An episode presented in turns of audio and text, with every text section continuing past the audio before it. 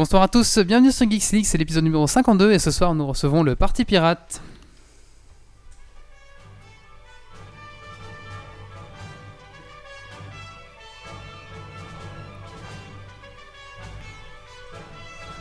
Venu d'un étrange et lointain univers, l'incroyable ligue des geeks extraordinaires vous parle d'actu-tech et de software. Et ils ne sont jamais tombés à court de bière.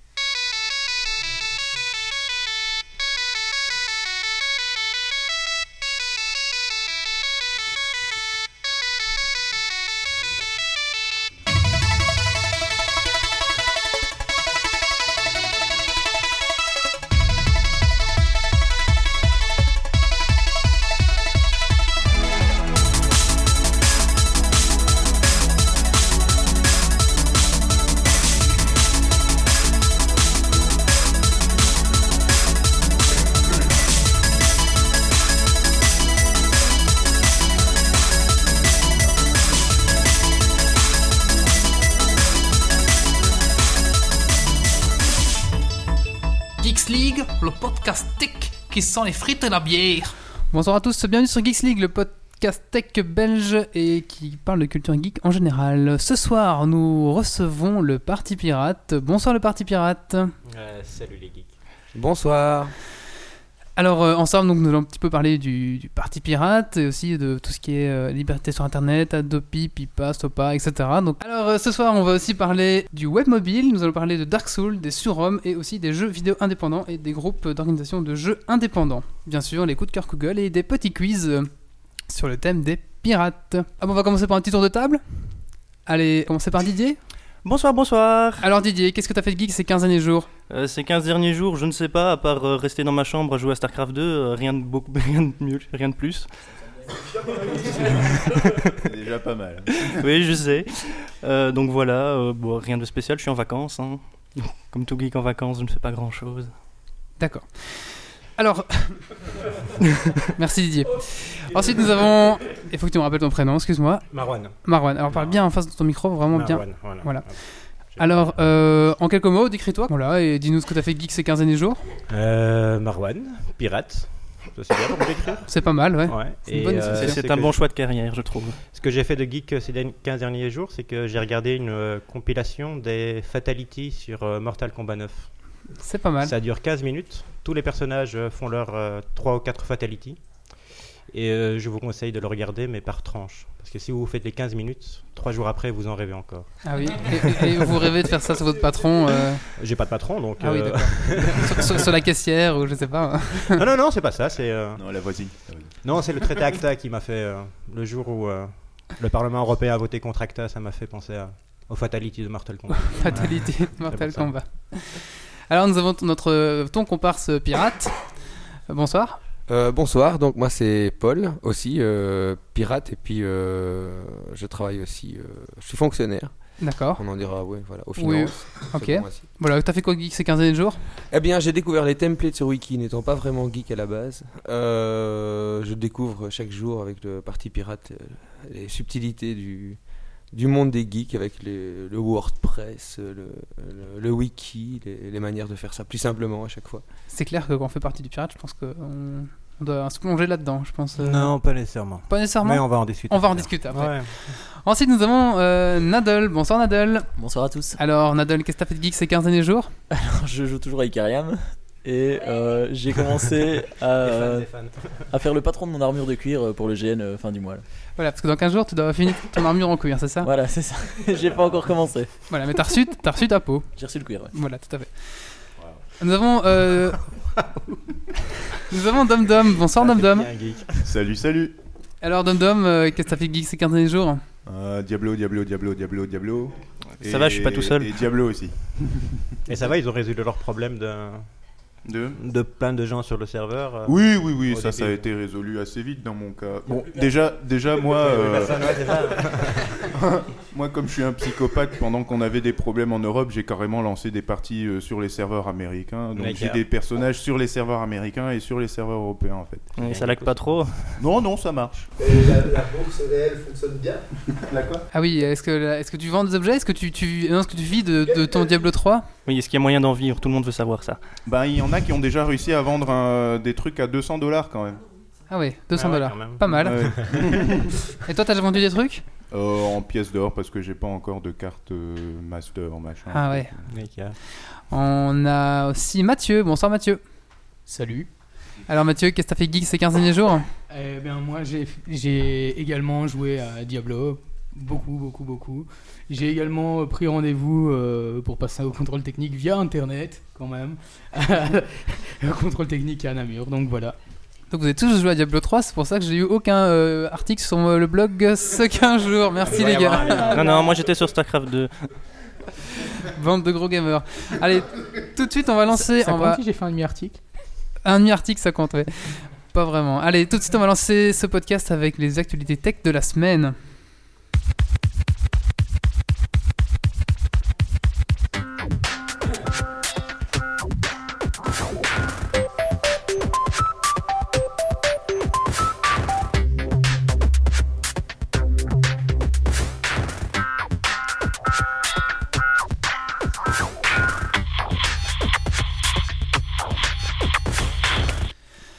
Alors, euh, première actu tech de la semaine, c'est Windows 8 euh, qui a annoncé sa date de sortie.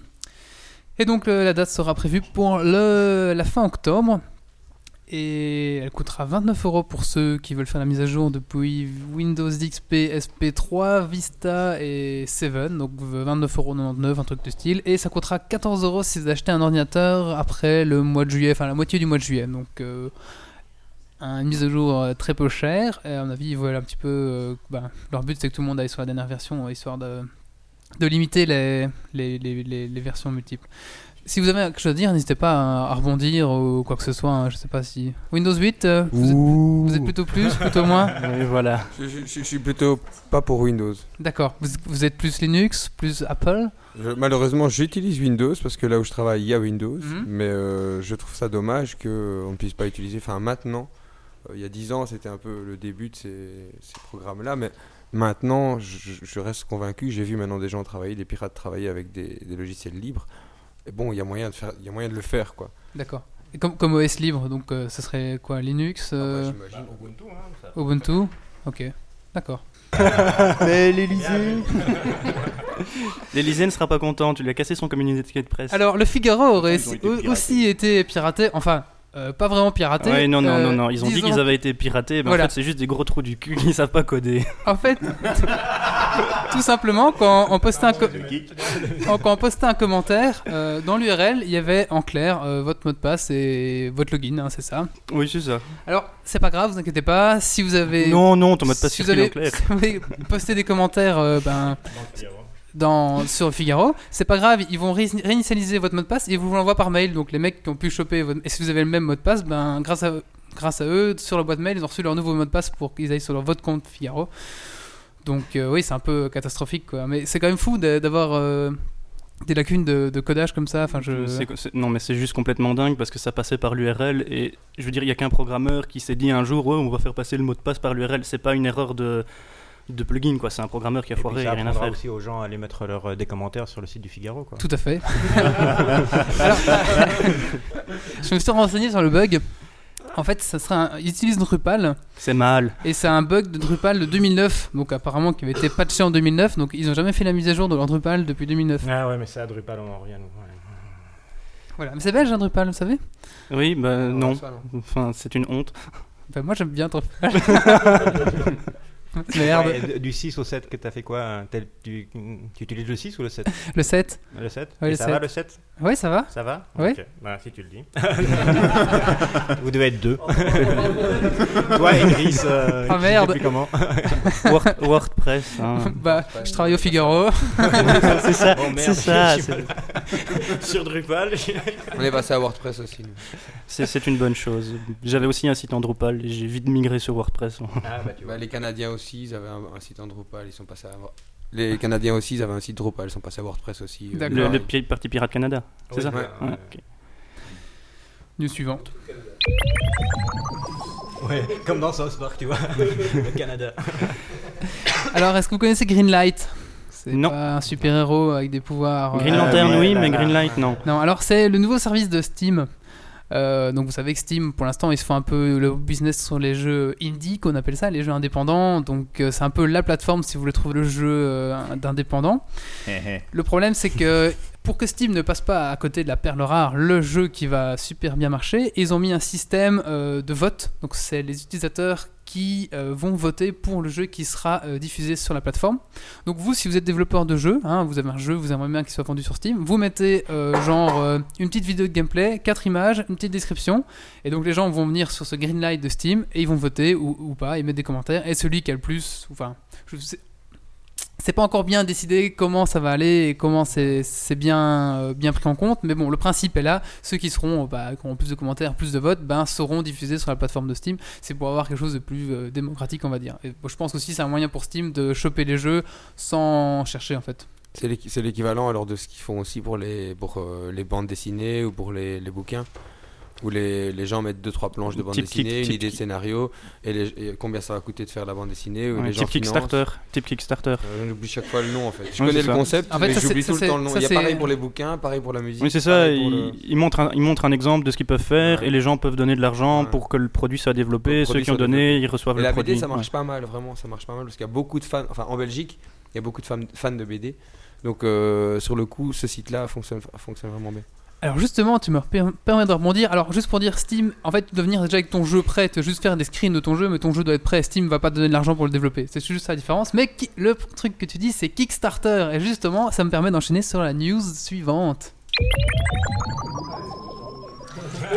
Ça, c'est de la transition. La news suivante qui est euh, Ouya. Je sais pas si vous avez entendu parler de ça. Tu as mal quelque part? Oui, La nouvelle console Tout à fait, c'est la nouvelle console Sur Android qui a été lancée via Kickstarter. Donc il faut savoir qu'en moins de 48 heures, ils ont récolté 2 millions de dollars pour créer Oh. leur console. Alors c'est une console qui sera basée, s- qui tournera sous Android. Ça sera un Tegra 3 quad-core processeur, 1 Go de RAM, 8 Go interne de, de mémoire flash, euh, sortie HDMI, le Wi-Fi, le Bluetooth, USB et euh, un, des manettes qui vont avec. Et ça sera Android 4 qui vont tourner dessus. Alors le but du jeu, c'est d'avoir euh, une espèce de console indépendante qui permettra de faire tourner des jeux euh, sous Android et notamment des jeux. Enfin, leur modèle, on va dire, c'est le, le free-to-play, donc avec ces jeux où c'est gratuit pour jouer, mais si vous voulez avoir un super costume qui vous différenciera des autres, bah, il faudra bien sûr euh, donner euh, des dollars, quoi. Donc en gros, donc en gros, Ou alors un peu euh, le système du farm coréen, ce qui fait que. Oui, c'est ça. Donc euh, pour récolter, euh, pour faire construire ton bateau, tu dois couper du bois pendant 4 jours, mais si tu payes, tu pourras seulement l'avoir en payant, quoi. Donc c'est un peu le même principe, oui, c'est ça. Mais il y aura aussi des bons jeux comme. Des bons jeux. Il y aura aussi tous les classiques, Angry Birds, enfin tous les classiques qui ont bien marché sur Android, mais sur votre console de salon avec votre petite manette. Bon voilà, bah, ça, ça a démarré fort, puisqu'en 48 heures, 2 millions de dollars, c'est impressionnant. hein. Les mecs, euh, voilà quoi. Bon, c'est après, ils Ils doivent vont avoir- la sortir là, c'est sûr. Là, ils vont la sortir, c'est sûr. Et donc, pour voir un petit peu le principe du Kickstarter, il y a, il y a des. Soit vous donnez 10 dollars, 20 dollars, 30 dollars, 90 dollars, etc. Et donc, par exemple, si, si vous donnez 99 dollars, vous avez la console déjà euh, chez vous dès qu'elle sortait. Donc, euh, c'était un petit peu. Je pense que c'est normal que les gens ont donné, mais c'est bien. c'est- je- je- moi, per- personnellement, je suis un peu mitigé. Je me dis, qu'est-ce qu'on va Ouais. faire de ce truc-là euh, c'est ça. Ils ont collé un port, H- un port HDMI sur un téléphone et ils ont dit que c'était une console. Ouais, voilà. et je- J'ai un petit peu de mal à voir où ça va tirer, mais. C'est- c'est ça. Ah, ils lui ont mis une manette aussi. Ah ouais, ouais, non, C'est- pas mal ça. T'as quand même la Oui, bon, il y a la manette, une manette USB, voilà. Donc euh, voilà, alors- ils ont pris le matériel, si tu veux, d'un téléphone et ils ont dit que c'était une console en branchant deux trois ports de plus c'est un dessus. peu Quoi. plus puissant quand même qu'un téléphone. Bah, c'est un Tegra, c'est ce qu'on Ouais, a- c'est c'est ce ce que qu'il y tu a as dans- dans les derniers téléphones de nos jours. Ah ouais c'est ce qu'il y a dans les dernières Ouais. tablettes, ouais. Bah, c'est- tu sais, tu sais, on joue à des jeux en 3D, euh, en vrai 3D, euh, calculés en temps réel maintenant sur les, Oui, sur les oui, tablettes et les oui, consoles oui, je euh, et les téléphones. Voilà, donc c'était tout, c'est tout pour les news. Donc c'était vraiment euh, les, les grosses qui m'ont marqué cette semaine. Mais maintenant, on va tout de suite passer euh, au vif du sujet. J'ai envie de dire, on va donc ensemble parler du parti pirate en flamand. Comment se dit? Pirate party. Piraten Party. Mon dieu. C'est comme patate et patatone, quoi. Tu vois. C'est pas comme ça que le Botoram, hein.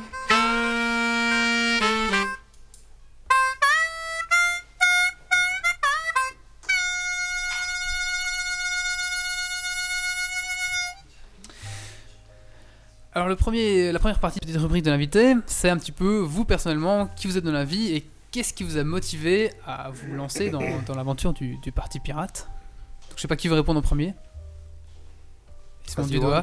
S'ils se font tous les deux des, des- des familiarités comme Allez. ça, on est dans Paul. Après vous, euh, Alors, euh, ce qui m'a motivé à aller dans le parti pirate, eh bien en fait, euh, ça remonte à. Tiens, c'est bizarre, c'est une petite application informatique qui m'a fait, euh, qui m'a fait découvrir le, le parti pirate.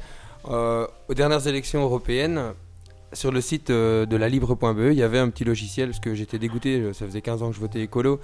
Et puis là, ils avaient l'occasion de mettre les socialistes dehors, de les mettre, juste leur montrer une fois ce que c'était l'opposition. Uh-huh. Et ils l'ont pas fait. Et donc là, je savais vraiment plus pour qui j'allais pouvoir voter, quoi. Donc euh, j'ai répondu à leurs 50 questions sur la société, bla bla bla bla bla. Et puis t'appuyais sur Enter et roulement de tambour, euh, ils allaient te donner ton parti, quoi. Hein Et moi, ils m'ont lâché euh, Piratenpartheid Suède, un gros truc avec un, un gros truc de pirate. Qu'est-ce que c'est Qu'est-ce que c'est ça donc quoi Et donc j'ai été voir sur le web et puis euh, voilà, j'ai vu qu'ils étaient uniquement présents en Suède et en Allemagne. Et donc euh, Tintin, je pouvais pas voter pour eux quoi. Mhm. Donc voilà, j'ai un peu laissé cette idée dans le coin de ma tête. Et puis, quand je suis allé à la manifestation des indignés en octobre, parce que là aussi, euh, marre, quoi. Donc euh, je me suis dit, il faut une, fois que j'aille voir ça, euh, les gens ils étaient venus de Madrid jusqu'à Bruxelles. Je fais, moi j'habite à Watermal, c'est quand même scandaleux de pas y aller. Donc je suis allé à la manifestation. Et puis là, je suis tombé sur, sur Marwan et sur, sur toute une bande de pirates. Et donc là, j'ai découvert qu'ils étaient présents en Belgique. Et bon, directement, la semaine suivante, j'étais à La Réunion. Et puis six mois plus tard, j'étais. co- co-responsable pour la Wallonie, puis voilà, parce que le, mouvement est mondial, le mouvement, euh, tout, tout le monde va dans le même sens, euh, ça replace le citoyen au milieu, euh, ça veut supprimer tous les intermédiaires inutiles euh, qui sont présents dans le système. Moi j'ai étudié l'économie et, et tous ces intermédiaires sont venus se greffer au fur et à mesure euh, depuis 10-15 ans, c'est une espèce de folie, ils défiscalisent tous. Ils font des constructions finalement à la fin on arrive à ne plus, à- plus rien avoir comme essence même dans, dans le système et quand on enlève l'essence d'un système ça, ça tourne plus quoi. D'accord. Et donc, oui. Euh, Marwan, toi, qu'est-ce qui t'a. Euh, Bien dans ton micro, désolé. Oui, alors moi ça s'est passé en juin 2009 au moment des élections européennes. Mhm. Euh, enfin les élections régionales étaient à mon goût apocalyptiques. Et puis la seule bonne nouvelle de la soirée de ce dimanche, c'était que deux pirates étaient entrés au Parlement européen, deux pirates suédois. Euh, J'ai envoyé un mail à un ami, et puis il y a eu une amie, et puis on a créé ce parti euh, ici en Belgique. D'accord, comme ça. euh, Comme ça, ah, c'est ça l'avantage d'habiter dans une démocratie. C'est qu'il suffit de dire on fait de la politique et puis on fait de la politique. L'année passée, j'ai essayé de faire ça au Maroc mhm. et ça n'est pas comme ça. C'est-à-dire, il ne suffit pas de dire je fais de la politique pour faire de la politique. D'accord. Il dit T'es- je fais de la politique et puis tu as une chier de choses à faire et puis tu fais de la politique, tu vois. D'accord. La chier de choses à faire, c'est euh, des papiers, des vexations, des procédures, des, des frustrations, l'administration qui te rend dingue, ce genre de choses. de quoi décourager pas mal de gens, quoi. Ah ouais, évidemment, Ouais, tout à fait. Donc voilà, ici euh, c'est relativement facile, donc euh, à fond les manettes. Euh, donc ça a été créé en 2009 Mhm. et en juin 2010 on s'est présenté euh, dans la circonscription de Bruxelles-Vilvoorde aux législations, législatives anticipées de juin 2010. Mhm. On a eu 38 jours pour se préparer. Oui, parce que c'était anticipé, mais anticipé, excessivement anticipé. quoi. Mm. Euh, non, Pas mais c'est co- vrai. pas- pas à comme au pays. J-40 à J-42, ils ont décidé les élections, et à J-38, le machin était en place. Quoi. D'accord, Pas, d'accord, pas d'accord. comme aux Pays-Bas où le gouvernement est tombé et ils votent en septembre quoi. Donc pendant ouais. 5 mois il n'y a pas de. Euh, donc voilà, on, donc on s'est présenté en juin 2010. Euh, on a fait le score qu'on a fait, qui était vraiment pas terrible. Enfin, pas terrible. 0,26% des. Bah, avec, 0,26. euh, même pas avec euh, seulement un mois pour se préparer. euh, Ouais, ouais c'est ça. Fallait pas le- spécialement le- attendre beaucoup plus, quoi. C'est le au cœur, quoi. Il y a une quinzaine ou une Euh, vingtaine aussi. quoi. Et puis voilà, et puis, euh, puis voilà, puis vogue la, vogue, vogue la galère, quoi. hein. Un, par- un- un pirate rencontrant un autre pirate qui rencontre un autre pirate. hein. Et maintenant, on est en juillet 2012 et on est euh, 500 membres et sympathisants. Enfin, on est, il y a 500 personnes qui tournent autour du parti. On est présent dans pas mal de, de coins bizarres de, de Belgique. euh, genre Comme, euh, euh, à Oupey, Herstal. À, à- à Dunkerque, La Panne ou à à Walcourt. Ah ouais, d'accord. Voilà. Oh, Walcourt, c'est- pas. Walcourt, on a, on a un super pirate là-bas. Vraiment un, un super pirate solitaire euh, qui vient aux réunions de la crew de Namur, mais qui va se présenter euh, à Walcourt aussi. euh, il est allé. C'est le, euh, c'est le pirate dans sa barque euh, Ah ouais, ouais. qui part à la- à Mais l'assaut il de a une Galion. barque, on est les bienvenus quoi. Il est tout seul, il est tout seul pour Walcourt. Bah, il vient, il Non, est dans la Croix Namur quoi. et- Ah, ça, voilà. Il est dans la Croix de Namur, mais il habite Walcourt. Donc euh, D'accord. Alors, euh, donc là, là, avant, avant qu'on parle un petit peu de- de- des circonscriptions et tout ça, je voulais un petit peu Ouais. vous présenter vraiment le Parti Pirate en général. Qu'est-ce que c'est? Si vous devriez dire, voilà, en quelques mots aux gens qui ne connaissent pas, par exemple, ma mère ce soir écoute, elle ne connaissait pas, elle dit, mais il faut vraiment que Bonjour, je maman. connais pas le, le- le Parti Pirate. Euh, Alors, on, on va, on va la jouer euh, prospectus publicitaire. D'accord, allez-y, jouez la prospectus. Ou alors, euh, non, PowerPoint. Euh, le Parti Pirate, c'est des idées, euh, un programme et une méthode. Une méthode, une organisation. Alors, pour ce qui est des idées, euh, le Parti Pirate est convaincu que euh, les questions liées à la propriété intellectuelle, ce que certains appellent les ressources de l'esprit, les ressources immatérielles, c'est un élément fondamental de notre euh, société, de notre civilisation. Euh, on est des pirates, mais l'Union européenne fait des stratégies politiques tous les 10 ans. Elle fait des stratégies politiques décennales, décennales, décennales, tous les 10 ans. Et euh, la stratégie de Lisbonne, c'était ça, c'était 2000-2010. La Commission européenne a écrit ce, ce document, cette stratégie politique, qui a été avalisée par les chefs d'État, par le Parlement, etc. Maintenant, il y en a une pour euh, 2010-2020, Mhm. qui s'appelle pas la stratégie de Lisbonne, qui s'appelle Europe 2020. Je vais arriver euh, à, mon d'accord, point. d'accord, vas-y, vas-y. Il est marqué dans ce document de 13 pages qui t'explique qu'est-ce que l'Union européenne doit faire politiquement euh, ces 10 prochaines années. Il est écrit noir sur blanc que le seul, euh, la seule source de croissance pour l'Union européenne, ce sont, je vous le donne en mille, les idées, les ressources immatérielles, les choses de l'esprit. Voilà. Donc il y a les pirates qui pensent ça, et les- je veux dire, euh, l'Union européenne aussi le pense. Mhm. Voilà. Euh, donc voilà, tout ce qui est... euh, Acta nous a donné un bon exemple que les questions liées à la propriété intellectuelle n'étaient pas seulement liées euh, aux téléchargeurs ou aux geeks. Euh, ne vous en déplaise, camarades. Euh, à la base, c'était pour lutter contre la contrefaçon. C'était pour lier... contre- Ouais. Voilà, mais pour protéger la propriété intellectuelle Tout à fait. des. C'était surtout une excuse, la contrefaçon. bah, c'est surtout bah, pour lutter contre un vrai problème et euh, c'était l'arbre qui masquait la forêt. Le vrai problème, c'est le, les trafiquants de faux médicaments. C'était un vrai problème, mais avec cette, euh, cet argument, ils ont englobé tout le bazar. Quoi. Les génériques, euh, les faux médicaments, et après ils sont passés avec les, les sacs, enfin tout ce qui était euh, fabriqué, etc. Tout, tout ce qui était contrefait, quoi. En noyant le poisson dedans, avec Ah, les génériques dedans. Ce que je voulais dire, c'est que la propriété intellectuelle, ça touche, dans le cas de Acta, nous le montre bien, ça, ça touche l'industrie du divertissement et tout ce qui concerne euh, voilà, le téléchargement illégal, mais ça concerne aussi l'industrie pharmaceutique et ça concerne aussi l'industrie agroalimentaire. Quoi.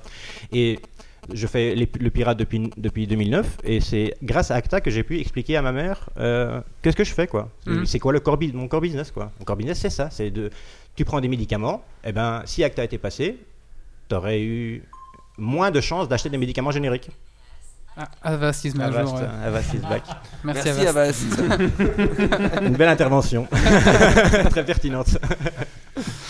Euh, voilà, ça ce sont les idées du Parti Pirate. Après, il y a l'histoire du programme. Parce que je suis en train de vous faire la présentation, après j'arrête de Vas-y, parler. allez-y, vas-y, je vas-y, réponds à la question complètement. Vas-y, vas-y, vas-y. Euh, le programme. Alors la, la grosse blague du programme. On nous dit mais quel est votre programme? On leur répond la vérité. À savoir qu'un programme c'est un document technique pour des régionales, des fédérales, des communales, ça dépend où tu te présentes, mais c'est un Mhm. document technique quoi. Et que donc si tu me demandes à moi qui habite Scarbeck quel est le programme, je vais dire de quoi est-ce que tu me parles? Du programme pour les pour le- les communales, pour le régional? Voilà, ce que je veux dire c'est que on confond programme et euh, projet de société. Voilà. Ouais. Un programme, c'est un doc- document technique que les gens, que les citoyens doivent rédiger eux-mêmes. C'est à eux d'écrire un programme électoral. Moi, j'ai un peu traîné mes guêtres dans les partis traditionnels, dans, dans, la- dans une vie d'avant. Et je peux te le dire, euh, je te le garantis, que c'est quatre pays des gens, enfin quatre personnes qui Ouais. écrivent Ah euh, pas- les programmes électoraux. Tu vois le succès des Berlinois en Allemagne, euh, en- le 15 septembre, où ils sont rentrés à 15 Du euh, Parti Pirate. du Parti Pirate, le succès des- Berlinois, des- des- voilà. du Parti Pirate en Allemagne qui, qui sont rentrés, ils se sont présentés pour la première fois aux élections régionales Hein et ils ont fait 15 sièges. Donc, enfin voilà. Euh, c'est parce que ce sont des centaines de personnes qui ont écrit le programme électoral qu'ils ont défendu devant les électeurs. C'est ça la clé du succès, de leur succès en fait. Et dans les autres régions, ils ont reproduit l'expérience. Euh, donc le programme électoral, je ne vais pas vous mentir, on n'en a pas pour la simple et bonne raison qu'il n'est pas encore écrit. Nous, euh, pour les communales, on s'est fixé le 22 septembre pour la fin du processus d'écriture euh, du programme. Quoi. Mais je veux dire, d'ici là, je ne vais pas te dire qu'on a un programme. Moi, je- moi, j'ai des idées qui me sont personnelles, mais tant que ça pas, tant que c'est pas passé par la moulinette du- de la procédure de rédaction du programme, Mhm. j'ai pas de programme, quoi. J'ai pas de mentir. Alors on nous dit, on n'a pas de programme. On a eu notre, on a eu les- la pré-campagne maintenant. Tu vois Mhm. vous avez, On a tous reçu des tracts. Est-ce que, vous voulez qu'on les ressorte et qu'on lise? C'est quoi leur programme à eux, quoi? Je veux dire, c'est du, c'est de la moquerie, quoi. On se moque de vous, quoi. On dit, on veut une, une- Bah, des rues plus propres. C'est surtout les, les mêmes, les qui a 6 ans ou les mêmes qui a 12 Oui, ans. c'est ça. Je veux dire, ils n'ont Voilà. pas de programme. Nous, on a- nous, on n'a pas de programme, mais on a un projet de société, non d'une pomme. Et notre projet de société, et je vais terminer parce que D'accord. Euh, notre projet de société, c'est notre mode d'organisation, en fait. Voilà. C'est-à-dire que ce qu'on, nous, on veut qu'on, que le- la société fonctionne comme nous, on fonctionne. Et comme on, on essaye de fonctionner, parce que ça n'est pas facile, c'est euh, de façon distribuée, de façon non hiérarchique. C'est euh, l'histoire de Stallman avec la cathédrale et le bazar. Explique. Alors. Euh, Parce que moi, Stallman, euh, la cathédrale. Richard Stallman, tu vois pas qui c'est? Non, je vois pas, désolé. C'est un, c'est un barbu. euh, Mhm. qui est une espèce de gourou de l'open source. c'est un gourou de l'open source dans le monde. D'accord. Bon, Voilà. bah, euh, à mes défauts Euh, alors. Tu dis À mes défauts de pas connaître alors. Richard Stallman, mm, avec deux L. Et euh, il avait fait écrit un truc là-dessus, sur le, la, ca- la cathé- la cathédrale et le bazar. La cathédrale, c'est l'église catholique et son mode de fonctionnement, quoi. Avec le pape au-dessus et le curé de campagne en dessous. Ouais. Il y a un problème chez le curé de, le curé de campagne, ça doit monter une, une infinité de hiérarchie jusqu'à ce que le pape arrive chez le pape et la décision est prise et ça redescend. Donc la, la cathédrale, c'est euh, l'église catholique qui fonctionne de façon ultra hiérarchisée. Et à l'inverse, tu as le, euh, le bazar, qui est pour lui le, la meilleure image de comment fonctionne bah, l'univers de, l- de- de l'open source, de- de- de- du développement des logiciels libres. Où c'est bah, Un bazar, tu vois, le bazar de Tanger, le bazar de Tétouan, le bazar Mhm. de je sais pas où. Un bazar, quoi. Plein de petites échoppes. Ça a l'air d'être un foutraque euh, au possible, mais quand un problème se pose devant les shops de trois commerçants, les trois commerçants se chargent du problème, tu vois. C'est-à-dire que, c'est-à-dire qu'ils ils- n'ont, pas à référer à quelqu'un. Ils s'occupent eux-mêmes du problème. Voilà, c'est ça, l'histoire de la cathédrale et du bazar, quoi. Et nous fonctionnons comme un bazar, c'est-à-dire comme, comme Internet en fait. C'est ce qu'on appelle euh, le pire to pire, l'égal à égal. Et alors là, on arrive au cœur du bazar, c'est parce que ce qui s'est passé ces 40 dernières années, c'est qu'il y a un nouveau mode de production. Ben, Geeks League, c'est exactement ça. Ce que vous faites là maintenant, euh, c'est une manière de faire, c'est un mode de production complètement nouveau. Tout à fait. Voilà. Vous êtes, enfin voilà, j'ai pas besoin de vous le décrire, vous êtes dedans. Mhm. Mais ce mode de production complètement nouveau, l'ambition du Parti Pirate, c'est de le mettre au niveau législatif, au niveau du pouvoir. L'idée, c'est que de la même manière qu'on peut fabriquer un savoir valable avec Wikipédia, de la même manière qu'on peut faire une émission de radio valable ici avec Geeks League, de la même manière, on peut faire de, de la loi, de la, de la production législative de façon valable. Et valable, ça veut dire. euh, Enfin voilà, la question c'est ça, c'est voilà ce qu'on pose nous, Parti Pirate, c'est qu'est-ce que c'est valable en fait? Qu'est-ce que c'est démocratique? Toutes les décisions qui sont prises actuellement, est-ce qu'elles le sont vraiment démocratiques? Et en fait, euh, voilà, la, poser poser la question, c'est c'est y dire- répondre. quoi, tu vois c'est ça. tu vois bien qu'il y a quelque chose qui cloche, quoi. Et ce qui cloche, c'est le l'inadéquation entre la manière dont il fonctionne et la manière dont nous fonctionnons, quoi. Nous fonctionnons, nous sommes dans un mode de production complètement nouveau. Et voilà. Ce que vous voulez, en fait, si j'ai bien compris, c'est euh, demander un peu l'avis de, tout- de tous les citoyens belges quand vous, vous avez Non. une nouvelle loi à faire passer. On a, on, a, ou- on, on a en fait il y a un, un système qui s'appelle le, le liquid feedback, la démocratie liquide. Ouais. C'est un espèce de forum thématique amélioré où tout est classé en, en thématiques, donc éducation, sport, euh, culture, finance, etc. Et chaque personne peut émettre une proposition. Et donc euh, tous les jours, tu peux aller voir les nouvelles propositions. Mhm.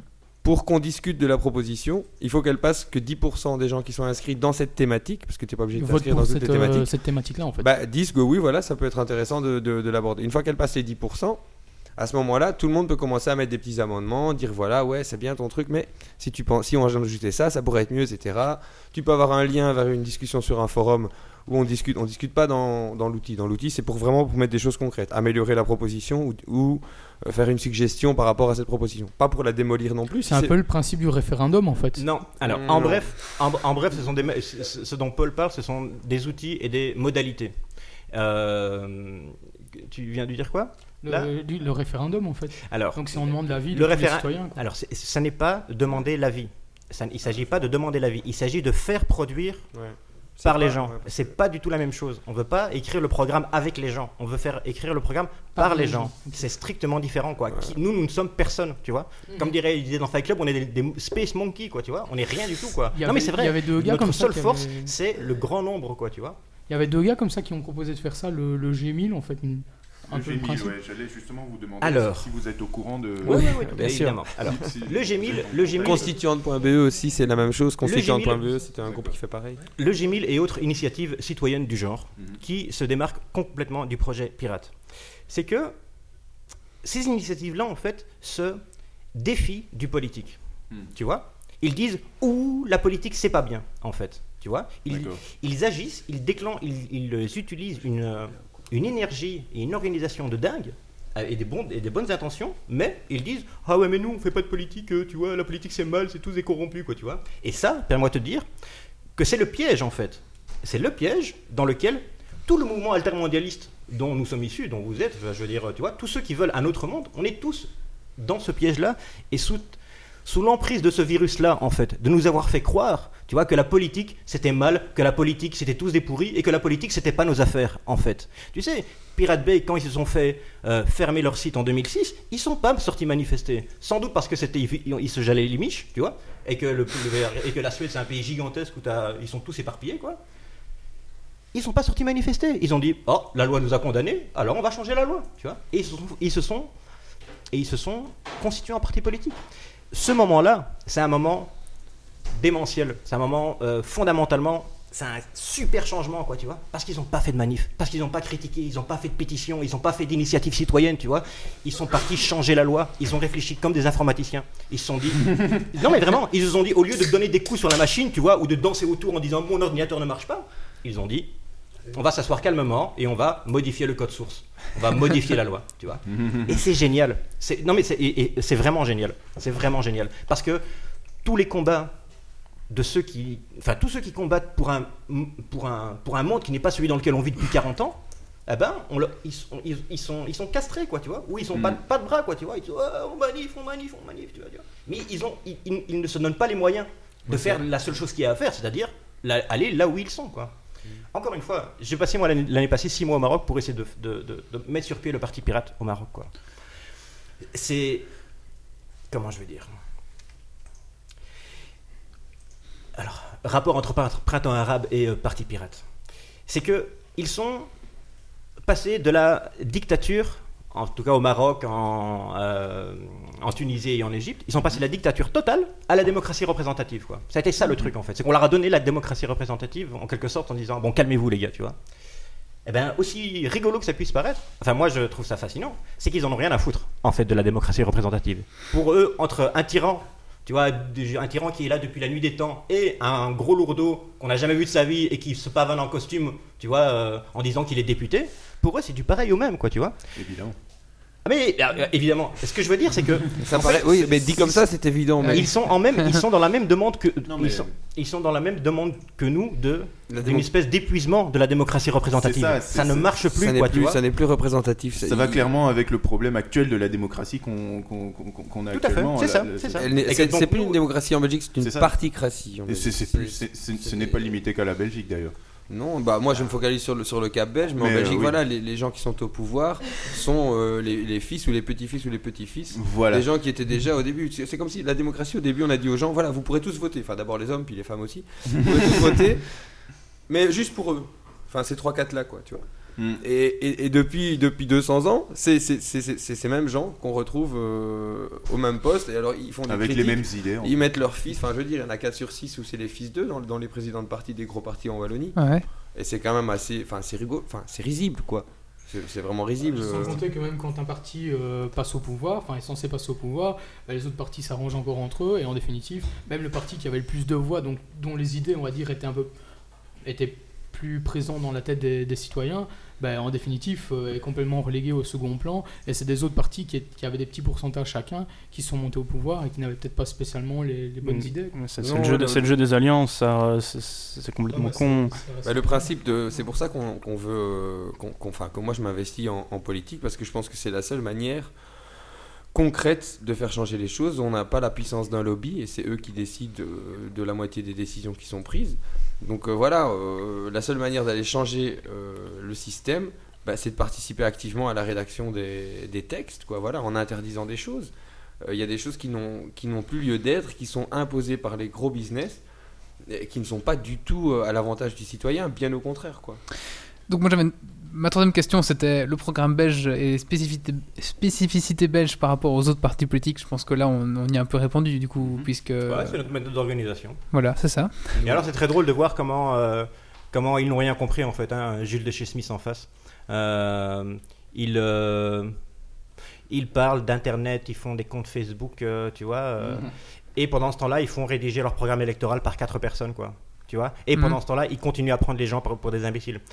Alors, il y, a une- il y a quelque chose que je veux, pour lequel je veux témoigner, c'est la notion de prendre les gens pour des cons. Tu vois D'accord. euh, encore une fois, j'ai traîné, mes- j'ai, j'ai- j'ai traîné ma savate quelque part, quel- quelque temps dans la politique traditionnelle. C'est vrai. C'est-à-dire que on- quand moi j'ai été rédacteur, on demande d'écrire en disant 80% des gens ne comprennent pas, ne comprennent rien en fait, tu vois. Et que donc il faut, il y a que 20% des gens qui sont capables de, euh, tu vois, qui sont capables de comprendre quoi que ce soit, tu vois. A- C'est une question de langage employé, genre euh, on utilise un langage propre à la politique, euh, comme les juristes emploient un langage propre aux juristes pour que le, commun des mortels ne comprenne pas ce qui se passe, ou c'est vraiment une question de les gens sont cons, donc fais non, ça. moi je crois que c'est une question de postulat de départ en fait, Mm. tu vois, de C'est point une de question départ. d'idée, ouais. Non, non, de point de départ, c'est- c'est-à-dire que ça sous-tend tout le reste en fait. Ça sous-tend tout le reste. Si, dès le départ, et ça c'est le cas de 99,99% des gens qui font de la politique, ben, euh, vous allez le voir. Ils vont passer de... Vous allez le voir pendant les communales, vous allez voir s'il n'y a pas dans, le, dans leur posture, dans leur regard, fou- du foutage de gueule, quoi. Tu vois, du ah, quel idiot, quoi, tu vois. Du euh, je ne suis que, tu vois, un- comme dans les dessins animés, quoi. Toi transformé en bulletin électoral, quoi, tu vois. D'accord. Euh, voilà. Par contre, j'ai encore une autre question euh, par rapport à, à votre programme en fait. Euh, J'en ai parlé un peu à mon oncle donc de votre parti, parce que je- ça m'intéressait quand même pas mal. Et lui me disait ouais mais s'il s'intéresse qu'à Internet et qu'il ne Hmm. continue pas de lutter pour le reste, il dit ça m'intéresse pas. a- Mais c'est ce, c'est- ce qu'on dit, depuis- c'est ce que je vous. Moi, je suis. C'est ce que je dis, c'est que C'est un, projet de société. C'est le point de départ à tout le reste. quoi. C'est comme quand on, c'est, comme quand on accusait Écolo dans les années 70 d'être un parti qui, aime les fleurs et les rivières. Quoi. Ouais, c'est vrai, ils aiment les fleurs et les rivières, mais c'est pas, le, enfin, je veux dire, c'est pas leur projet de société. Quoi, tu vois. Il y a un projet de société qui, qui, euh, qui découle de tout ça. Quoi. Euh, et peut-être que tu allais me poser la question de- du rapport avec les écolos. non. Non. Vas-y, mais euh, enchaîne. Alors je me la Et attends, Ah bah- et, et le rapport avec, et le rapport avec les écolos Et le rapport avec les écolos Attends, vas-y, bah, on répond à la question là, puis On, Mais- on répond à la non-question. voilà. Non, mais c'est parce que tu, tu, tu, euh, tu parlais de, de, de limiter ça aux internautes. Et de- Pas de limiter, mais en fait mon oncle pensait que vous étiez, enfin vous n'alliez pas parler des autres sujets euh, Bah, qui, qui touchent les gens. Quoi, bah, parler. L'idée, c'est de donner les moyens aux gens de parler de ce qu'ils veulent, quoi. Voilà. On se présente aux élections communales. L'objectif, à Scarbeck en l'occurrence, l'objectif c'est qu'un maximum de Scarbeckois, et sur, et sur de préférence des gens qui n'ont jamais touché un stylo, tu vois, fassent des propositions, tu vois, et qu'on travaille là-dessus, quoi, tu vois. C'est ça le- l'objectif, quoi. Mais des propositions qui peuvent avoir euh, comme sujet autre qu'Internet. Mais bien sûr. Ok, bah- bah, ça va. C'était là ma question en fait. Si- c'est- si- bah, si- vous n'êtes si, pas euh, généralisé sur Non, truc, bah, vous faites par, tout. par exemple, les gens de. Il y a un mouvement qui s'appelle démocratie.nu. Bon, en néerlandais, démocratie.nu, ça c'est classe. Point maintenant, en français, c'est un peu moins classe. Soit. Mais euh, c'est des gens qui travaillent depuis, euh, depuis des années sur la démocratie directe, euh, qui ont rejoint le mouvement pirate, c'est-à-dire ils avaient euh, un logiciel qui s'appelle jegouverne.be. Nous, on a un outil qui s'appelle le Liquid Feedback, qui est exactement le même, le même principe. Euh, L'idée, c'est que voilà, il y a des thématiques, elles sont toutes là. celui qui veut venir faire une proposition sur la culture, une proposition sur, le, sur la sécurité, une proposition sur l'environnement, une proposition sur l'économie. Euh, voilà, moi des propositions j'en ai plein aussi, mais c'est les miennes, voilà. Euh, J'y réfléchi à des sujets depuis, depuis longtemps, et voilà, au fur et à mesure du temps, on, on affine son idée. Voilà, si j'avais dû mettre mon idée sur papier il y a six mois, elle serait pas la même, et elle continue d'évoluer au fur et à mesure que je discute avec les gens. Donc à un moment donné, quand je serai sûr de, de l'idée dans, dans le domaine, je pourrais la mettre alors euh, aussi dans le, dans le système. Et c'est ça l'idée fondamentale. C'est voilà, je pense que pour un exemple concret en agriculture, je pense que mon oncle fermier depuis 40 ans et euh, ses potes euh, qu'il a un peu partout dans le pays bah, seraient plus compétents pour prendre des décisions sur l'agriculture s'ils se réunissaient un week-end dans un forum que euh, le ministre de l'agriculture en lui-même et son chef de cabinet et les mecs qui travaillent là-bas quoi. Voilà. Et, et Ouais, ça, on est d'accord, peu- quoi. C'est concret. Voilà. Il y a encore des fermiers au Parlement. Il y a encore des maçons au Parlement. Il y a encore des ouvriers au Parlement. Il y en a jamais Il y a eu. qui au Parlement Voilà. Et, et ces gens sont complètement à côté de la réalité. Je l'ai vu de l'intérieur. Je l'ai. Voilà. Moi, je l'ai subi, je l'ai supporté. Maintenant, je dis, il y en a marre. Et, euh, manifester dans la rue avec un panneau, je l'ai fait trois fois.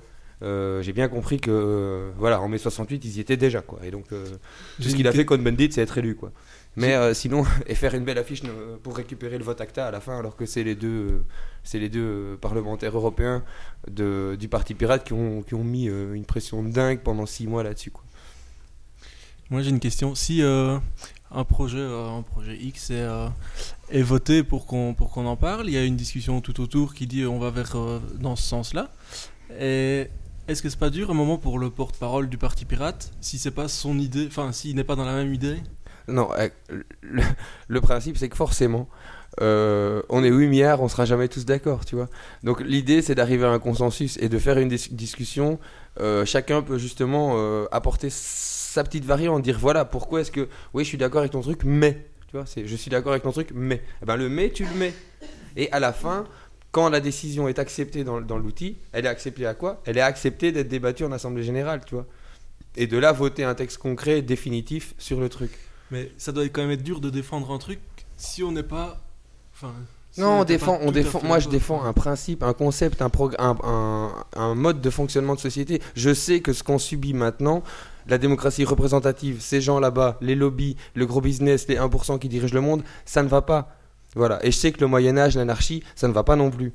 Donc voilà, il faut essayer autre chose. Et autre chose, c'est ça. Je vois bien que les Allemands, ils ont fait euh, 12 assemblées générales pour valider un manifesto de 27 pages, mais quand tu lis, voilà, euh, c'est concret, c'est pragmatique, euh, chaque mot est pesé, parce que voilà, ils y ont réfléchi beaucoup. C'est-à-dire Ensemble. Comment, comment tu voudrais, comment tu voudrais supporter une décision ou un projet sur lequel tu n'es pas d'accord quoi? Pourquoi tu ne, pourrais, tu ne serais pas d'accord si la, si la décision ou le projet que tu portes, en tant qu'élu ou un truc comme ça, euh, ou en tant que délégué, machin, euh, si la décision que tu portes, elle a été légitimement fabriquée quoi. Si- S'il y a 500 personnes qui, qui parlent sur le projet, un moment, entre les 500 personnes, il doit quand même bien avoir un compromis pour que Ouais, tout le monde. c'est ça, enfin, voilà. ouais. Et donc, Ouais. c'est d'arriver euh, à, à C'est- ce compromis. ouais. c'est ça C'est qui pas tout à fait tes idées. Moi, je Ah voudrais- non, mais c'est ça qui est bah beau. bah c'est ça qui est bah, beau, c'est d'arriver à ce compromis Bien- ensemble. bienvenue en démocratie, camarade. Oui, mais après, il faut voilà. arriver à défendre.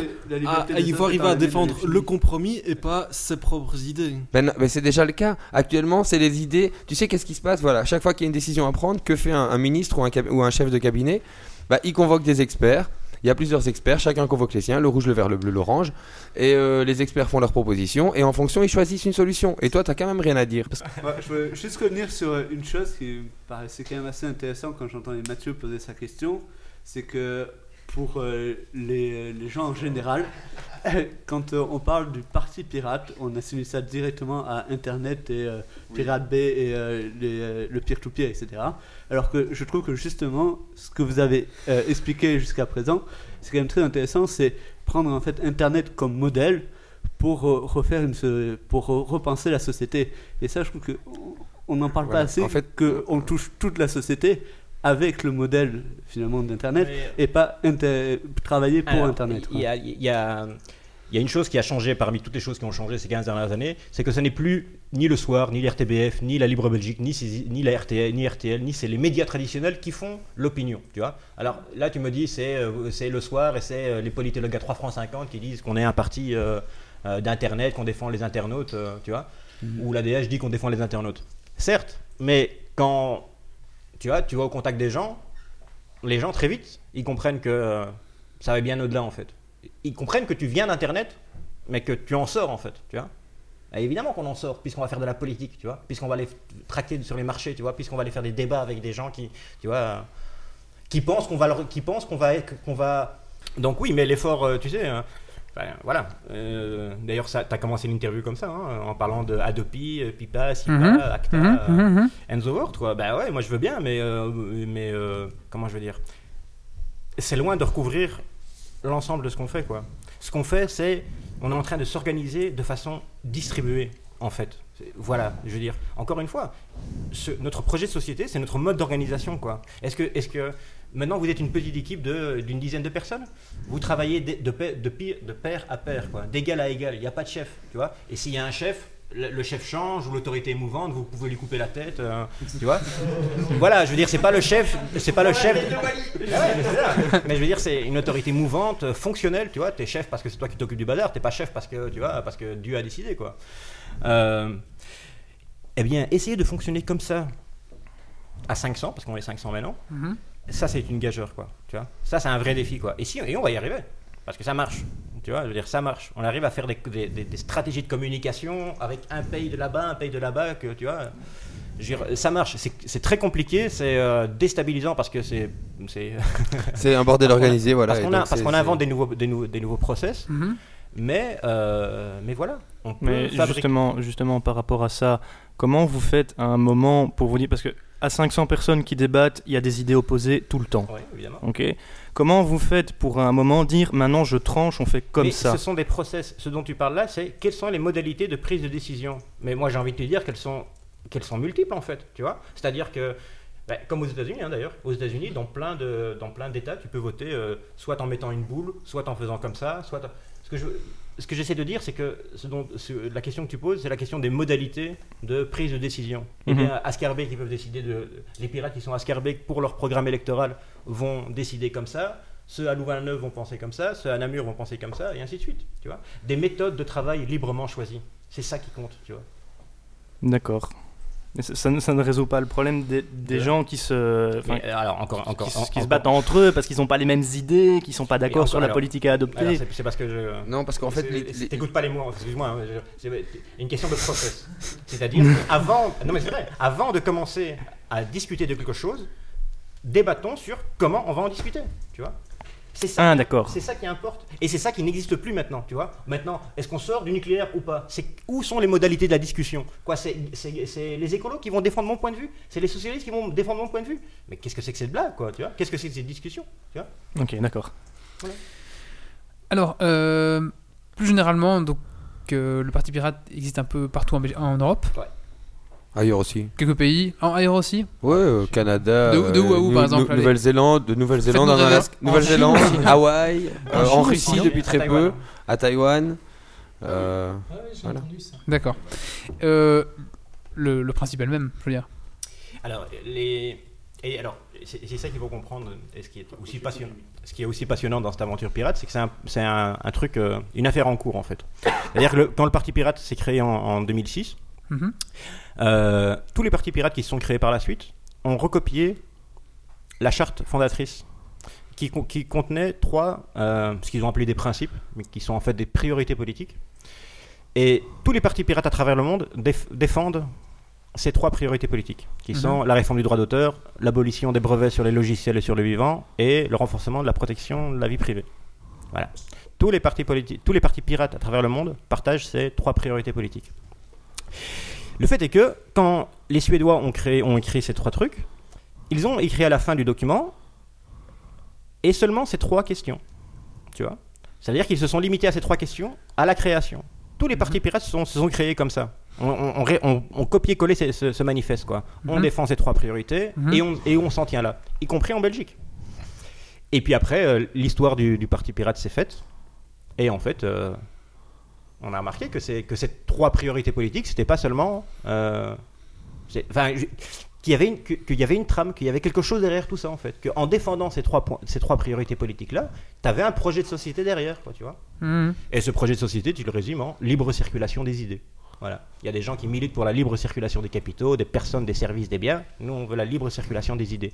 La situation dans laquelle on était avant que le capitalisme puant n'existe, en fait. hein. Je veux dire, l'humanité n'est arrivée, n'est devenue l'humanité que parce que les idées ont circulé et que tout le monde se copiait les uns les autres, quoi, tu vois. Mhm. Et puis le capitalisme est arrivé et il y a eu une espèce de d'étranglement dans le, tu vois, si tu prends les idées comme si c'était du sang, tu vois, un type un jour il est venu, il a fait un garrot, quoi, tu vois, il a dit tout ce sang là, tous- toutes ces idées là c'est à moi, quoi, les idées ne circulent plus. Si les, idées ne circulent plus, l'hum- l'humanité et l'Europe en particulier, parce que d'ailleurs c'est ça qui est débile en fait, hein.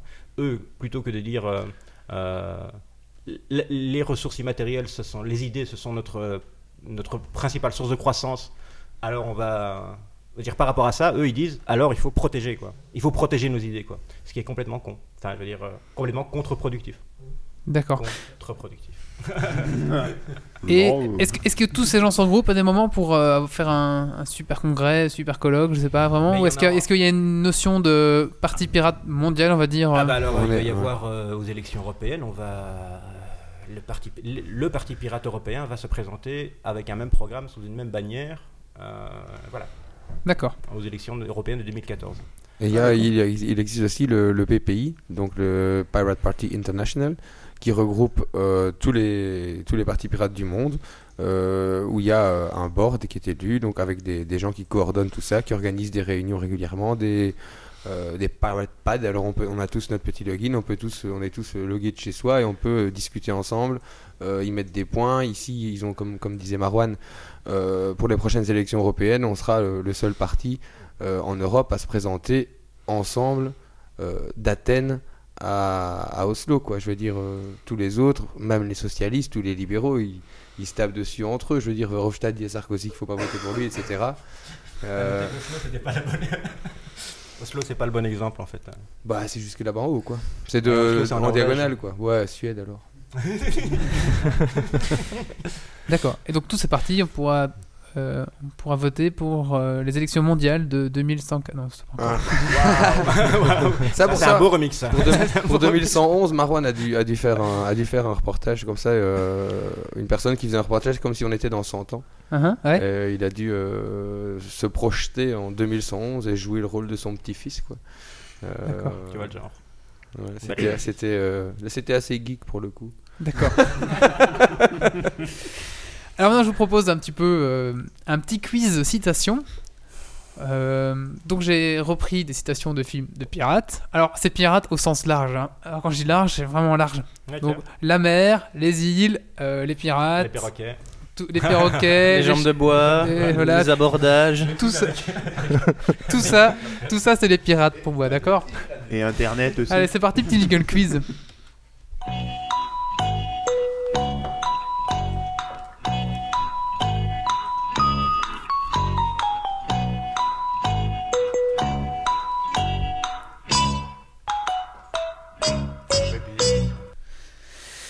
Alors, euh, donc Mathieu qui est à ma gauche, qui voit toutes les réponses, bien sûr, ne participera, ne participera pas. Merci Mathieu. Ou alors, alors tu- tu te caches hein, si tu veux. Allez, c'est parti. Je vais, je vais essayer de jouer les voix, mais bon, je vous promets rien, d'accord On va voler le navire. Ce navire, dès que vous avez la réponse, vous pouvez m'interrompre et vous dites le film, d'accord Jusqu'à la fin, on va se laisser. Ah. Parce qu'il y en a des longues, alors euh, si On, va, on va te laisser souffrir un peu. Oui, t'inquiète. On va voler ce navire. Ce navire Réquisitionné. On réquisitionne ce bâtiment thermonautique. Ouais, c'est. Pirates des Jack Caraïbes. Jacques Sparrow, Pierre des... Et lequel Le, Le, deux, le un. Le Ah, 1. le 3, il fait ça dans le 3. Il fait ça dans les trois. C'est euh, Non, non, dans le, c'est, c'est dans le 1, euh, celui-là. Ah, c'est Malédiction du Black Pearl, c'est lequel C'est le premier. C'est le voilà, premier.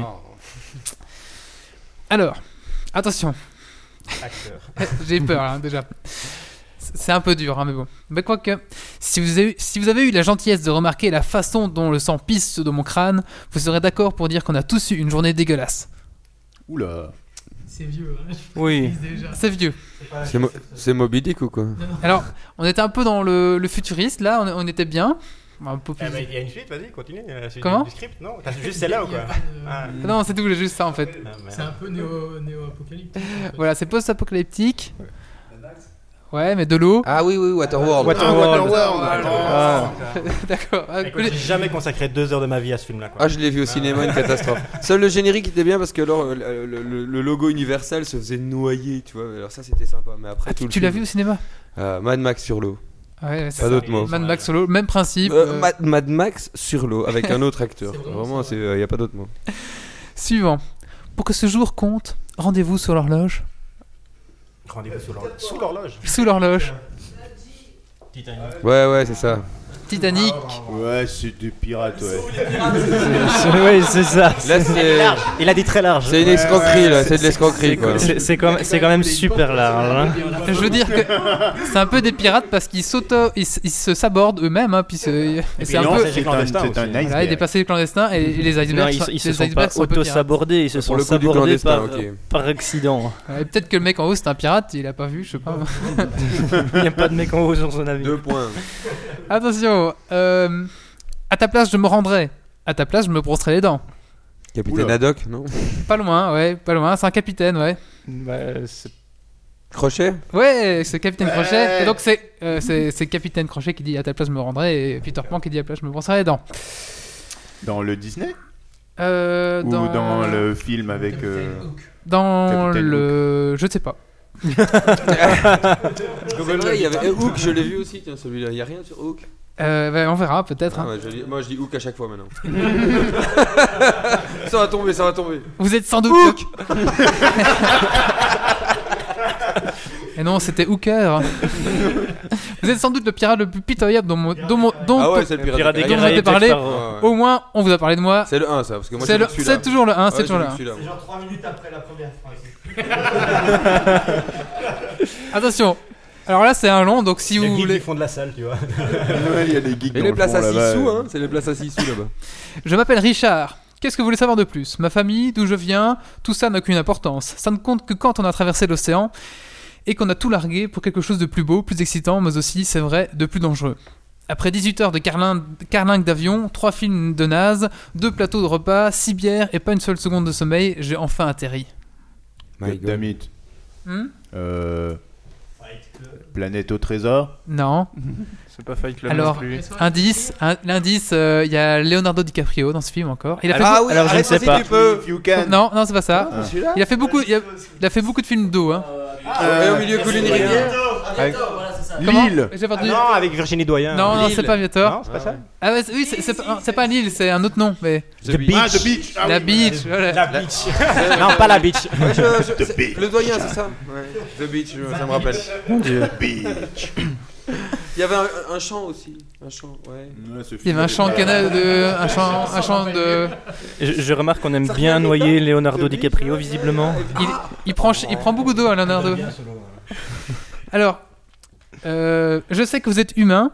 C'est tout nouveau, mais il y a une règle universelle, c'est qu'on ne donne jamais une carte de crédit à une fille. Ah, euh, de This Island. Non, si, The Island. The Island. The Island, voilà. Eh mais euh, moi je pense que moi je, moi je dis dans, dans le fauteuil ils ont hacké euh, le Ouais, ouais, ils ont ouais, fait un ghost. ils en fait ils ont les- fait un ghost Ouais, ils ont les. Je suis sûr. Ils ont Allez, les réponses. La dernière, possible, vous êtes pilote? Bah, on essaye, mais il y a plein de manettes, c'est dur. moi aussi Plein de manettes. Oui, c'est super large. un ghost je confirme What? Il y a un ghost dans le divan donc euh, pour ceux qui nous écoutent il y a un ghost dans le divan Donc voilà, bon, ça c'était un petit peu pour le, le petit quiz. Donc là, je sais pas trop qui a Eh, gagné Même là. pas One Piece. on a, on a pas compté les. Ah non, il y avait pas One Piece, euh, je suis Ouais, désolé. il y avait pas de divan qui a gagné te tracasse pas Il y a pas Il y la avait pas planète des marques- il y a pas One. Piece, tu nous as mis Titanic et t'as pas mis One Piece et t'as pas mis la planète au trésor, c'est quoi ça et Hook non plus Ni Albator, ni euh, Sinbad le marin, je sais pas, c'est quoi cette culture là il y a pas de film. euh, Jackie Chan, Bruce Lee, t'as rien mis quoi. Ah ouais, le- le- les marins de mer de de Chine, Chine, Jackie ouais, Chan, exactement. tout ça, c'est quoi ça Oh Parce que le seul vrai pirate dans ce truc-là, c'est quand même Jack Sparrow. Après le reste, c'est. euh, et d'ailleurs c'était le leur en fait il a commencé par ça puis il en a remis un au milieu quoi tu vois Oui, c'est ça.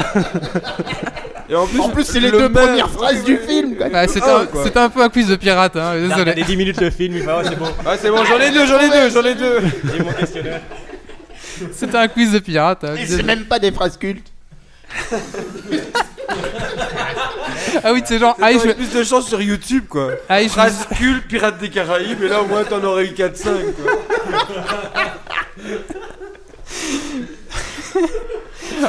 Jingle, non, c'est ça? On, on va un peu revenir. euh, là- là- donc là, pour cette, cette dernière partie de, de cette, euh, cette rubrique de l'invité, je pensais qu'on reviendrait un petit coup sur euh, Adopi, Acta, CETA, PIPA, SOPA et peut-être euh, la Chine, Indect aussi, le nouveau Indect, non? Oui, Indect, il faut parler d'Indect. Alors Indect, je, je l'ai pas catché. Par contre, CETA, hein, apparemment, qui serait le. Est-ce que, bon, ouais, est-ce que vous savez un petit peu en parler, euh, peut-être mieux que moi euh, Que- que- quelles sont les nouvelles lois qui vont sortir? Que- Quelles sont votre position nouveautés? par rapport justement En fait, à Adopi, sera- Adopi, sera- quelles sont les nouvelles lois, Ce sera permanent jusqu'au moment où on sera au pouvoir. Et Oh. là, ça s'arrêtera. D'accord. Voilà. Est-ce que- vous Ah oui, vous pensez vraiment qu'ils vont continuer comme ça jusqu'à ce que. euh, Bah oui. Bah écoute, c'est pas compliqué. euh, Acta, a été rejeté. dominé, Ouais. donc, euh, Acta a été rejeté il y a pas longtemps par le Parlement européen et maintenant on a une DECT qui est exa- exactement la copier-coller d'Acta qui est sur les rails et que c'est de nouveau la même chose, il faut de nouveau se mobiliser, etc. oui. Voilà, c'est pas compliqué. Permanent, tu peux regarder les Anonymous et voilà ce qu'ils revendiquent, enfin qu'ils ce qu'ils mettent sur la table. Euh, c'est juste, encore une fois, c'est bien de le faire, mais ils vont pas plus loin. Ils, ils font des choses pour euh, un peu comme WikiLeaks. Enfin, ils mettent des vérités sur la table en disant Mm. oh quoi, allô, allô le monde, réveillez-vous quoi. Mm. Et donc voilà, l'idée qu'on a nous pirates, c'est d'aller plus loin et d'aller vraiment euh, au Parlement, d'aller vraiment voir où ça se fait et de dire maintenant il y en a marre, on stoppe. Et c'est ce que vont faire les pirates allemands, ils seront les premiers à le faire parce qu'ils sont déjà 8% un peu partout.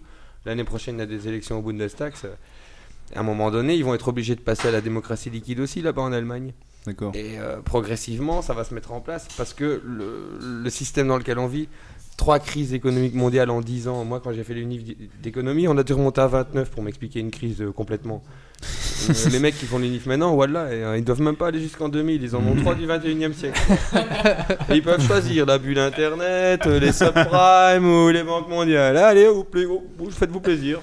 Euh, juste une question, nous citoyens, qu'est-ce qu'on peut faire pour, euh, pour le Parti Pirate Et Voter. J'ajouterai à cette question comment vous rejoindre? Comme ça, Oui. on, on regroupe. euh, Ah ben on a des on a des équipages un peu partout en Wallonie. On fait euh, enfin chaque équipage fait une réunion qu'on appelle rendez-vous pirate ou pirate beer et font des réunions de travail euh, sur lequel avec chaque fois un ordre du jour, des, des choses sur lesquelles ils veulent discuter, des choses des choses qu'ils veulent faire ensemble, des, des actions, des projets. Euh, bah, par exemple faire des banderoles pour aller en contre la manifacta, ça c'était une, une chose à faire, mais il y a d'autres choses qu'on fait.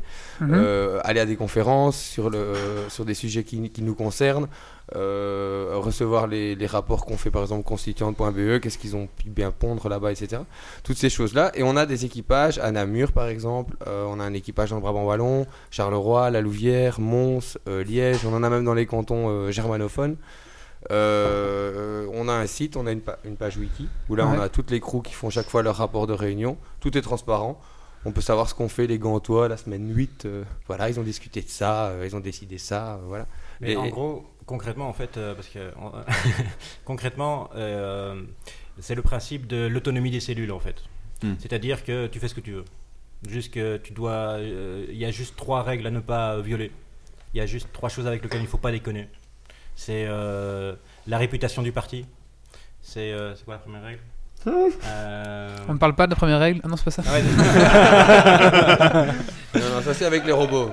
Avec, euh, ouais, pour la troisième règle, on ne Non, déroge c'est- pas c'est- C'était une règle, ce qu'il ce qu'il a dit, c'est une règle du Fight Club. hein. Oui, c'est Non, ça. c'est vrai. Non, non, non. Il y a, il y a, euh, Attends, je vais, je vais la retrouver. Hein. euh. Mais si tu vas sur le site, tu dois. Bah, vas-y sur le site. On n'est pas des encyclopédies non plus. D'accord. Mais, Oui, euh, non, non, c'est clair. Pour euh, pouvoir vous rejoindre, elle se, elle se passe où en fait? Elles sont en fonction de, en fonction de chaque ville. euh, elles sont là où les gens ont décidé de la faire. Oui, donc, ça, parce que euh, c'est ça que je voulais si dire. vous Ah, avez- ah, si vous- par exemple, vous avez envie de faire un équipage pirate, Voilà, bah, grand bien vous fasse. Faites-le quoi. Faites-le. Vous êtes assez nombreux, il suffit de trois pirates pour faire un équipage. Il faut avoir envie de se voir entre pirates, avoir envie de faire des choses ensemble, euh, avoir des domaines, enfin, des domaines d'affinité, voilà. Donc euh, les gens du, pirates du Brabant wallon, ils sont plus orientés sur euh, faire faire avancer les choses, écrire des choses, écrire des textes, écrire c'est quoi les pirates, etc. Ils ont fait une page pré-pirate du Brabant wallon. Les pirates gantois sont plus orientés vers les trucs un peu plus geeks parce que voilà ça se fait au hackerspace de Gand ils sont plus orientés vers Adopi, Acta, etc. Ils se sentent très concernés, les copyrights, etc. Mais chaque à, à la Louvière, par exemple, eux, ils sont dans la merde. Concrètement, en vrai, tu vois, je veux dire, tous les jours. Enfin, autour d'eux, c'est vraiment, c'est pas, c'est pas facile, quoi. C'est pas la merde, j'exagère. C'est Ouais. pas facile. C'est vraiment pas Pourquoi Eux, ils sont vraiment concernés par la politique locale. Ils ont vraiment envie d'aller, euh, d'aller aux élections communales, euh, de demander aux gens de rédiger un programme avec les gens, etc. Tu vois, de. pff, ils ont envie que ça change, quoi, parce que ça fait, ça fait 18 ans qu'on leur fait la même messe, quoi, tu vois, et que les gens, ils ont quoi? Ils ont 30, 35 ans et tout. Maintenant, ils commencent à comprendre, tu vois, ils font c'est bon, quoi, ça, ça changera jamais, quoi. Et donc là aussi, ils sont, euh, eux, ils sont très motivés, ils veulent faire des vidéos, une page, YouTube pirate. Ils veulent expliquer ce que c'est que les pirates, justement aussi, qu'on n'est pas juste euh, Internet, qu'on est autre chose que ça, qu'on a un projet derrière tout ça. Euh, et donc ça dépend vraiment des régions. Dans la région germanophone, par exemple, c'est la minorité la plus protégée du monde. Ils ont 70 000 habitants, ils ont un ministre, un gouvernement, un parlement. Enfin, tu vois, là-bas, ils n'ont pas vraiment de problème. Quoi. Au niveau de la transparence, ils peuvent regarder tous les débats à la télé locale. Au niveau de recevoir les documents, ils peuvent en ligne avoir accès à toute la documentation, etc. Ils, ils sont presque un modèle, je veux dire, pour, le- pour le- Le la région euh, wallonne, où là, ça se passe pas vraiment comme ça. Et donc là-bas, le problème n'est pas politique. Là-bas, donc pour nous, les pirates, ça peut être un, un- c'est un lien avec les pirates allemands qui eux sont, euh, sont vraiment euh, pour le coup bien, bien au fait. Donc voilà, il y a un peu, il y a un peu tout. Euh, il suffit, suffit juste d'avoir envie de faire changer euh, les choses pour pouvoir alors faire un équipage pirate ou rejoindre un équipage pirate. Donc si, vous, si on veut ouvrir un parti pirate à Arlon, bah, Voilà. libre à nous, Voilà. euh, voilà, Il suffit de trois pirates. Il suffit de trois pirates. Le capitaine, le second et le mec qui fait le Capitaine, navigateur et voilà. D'accord. Mais celui on qui doit- nettoie le pont, il On doit quand même pouvoir le. Le mousse. Le mousse, le dire, mais pouvoir le faire savoir aux Ah, autres parties. Bah, à ce moment-là, oui, vous- ce qui se passe, c'est que les gens nous contactent. On a, on a un formulaire de contact. Ok, ouais, c'est ça- un c'était formulaire ça ma question, In, en fait. quoi. Donc Voilà. les gens font un formulaire de contact, nous disent ah, on aimerait bien, etc. On dit bah voilà, on a déjà des équipages sur la région. Ou alors si on n'a rien dans la région, on leur dit les plus proches. Ou alors on leur dit il faut qu'on ait des autres pirates. On regarde tous les gens qui nous ont déjà contacté cette région-là. Si on en a trois, on essaye d'aller sur place, de réunir les trois, les trois personnes qui nous ont déjà contacté de la région. On leur explique ce que c'est, comment ça marche. On leur montre les pages wiki des autres, des autres équipages. Voilà, à chaque fois c'est plus ou moins pareil. À chaque réunion, c'est ordre du jour, qui était là, quelques points. Enfin, c'est pas non plus des rapports. euh, voilà, c'est pas des pages wiki kilométriques. hein. C'est juste voilà un petit compte rendu. Voilà, on a fait ça. Euh, qu'est-ce qu'on qu'est-ce qu'on Donc, fait ces trois règles pirates à ne pas. euh, Il y a seulement trois règles ne rien faire d'illégal, ne rien faire qui nuise à la réputation du parti, et ne rien faire qui euh, fasse des troubles avec l'argent, quoi. Don't fuck with money. Autrement dit. Il y a une Je veux question- pardon, sur- euh, Au-delà de ces trois règles, de ces trois règles-là, les gens sont totalement autonomes, quoi. Tu vois D'accord. Et donc, et ça peut paraître parfois déstabilisant parce que les gens se disent mais qu'est-ce qu'il faut faire? Mais une fois que tu as compris que ce qu'il faut faire, c'est ce que toi tu as envie de faire, alors le bachin démarre, quoi. Tu vois Il y a Ako from Lille sur la chatroom qui vous demande une petite, qui a une petite question pour nos amis au crâne luisant. Alors, est-ce que les adhérents du parti pirate sont considérés comme des militants politiques ou des, ou des hackers euh, de la part des autres partis politiques? Mais Bah, non, des- euh, ouais, des, des membres de- d'un parti politique, évidemment. Non, mais les- je pense que ce qui veut dire, c'est comment est-ce que les autres partis politiques vous, vous considèrent en fait? tu vois ce que ce que pensent les autres de nous, c'est pas vraiment intéressant. Enfin, c'est pas vraiment important. Euh, voilà. Ce qui est intéressant ou ce qui est important, c'est ce qu'on veut faire, euh, ce qu'on revendique, euh, la manière dont on veut y arriver. Euh, on veut changer le système de, re- de démocratie représentative qui n'a plus lieu d'être et on veut supprimer les intermédiaires inutiles. Il y a plein de secteurs où des gens viennent se greffer euh, sur le système, Euh, notamment dans la distribution des, des, des- des- des choses artistiques, donc les œuvres qui, se lisent, qui s'écoutent ou qui se regardent. Depuis toujours, on a besoin, jouent. on a toujours besoin euh, d'un industriel pour nous fabriquer le support. Euh, d'un intermédiaire aussi entre l'industriel et l'artiste qui va dire oui je te fais ton truc si t'en vends 10 000 si t'en vends 20 000 et tu vas toucher 5% maintenant en 2012 on n'a plus besoin de cet industriel de cet intermédiaire qui va nous euh, permettre avec un CD avec une cassette avec un DVD avec quoi que ce soit de nous faire euh, regarder lire ou écouter. On a juste à le télécharger quoi. Voilà.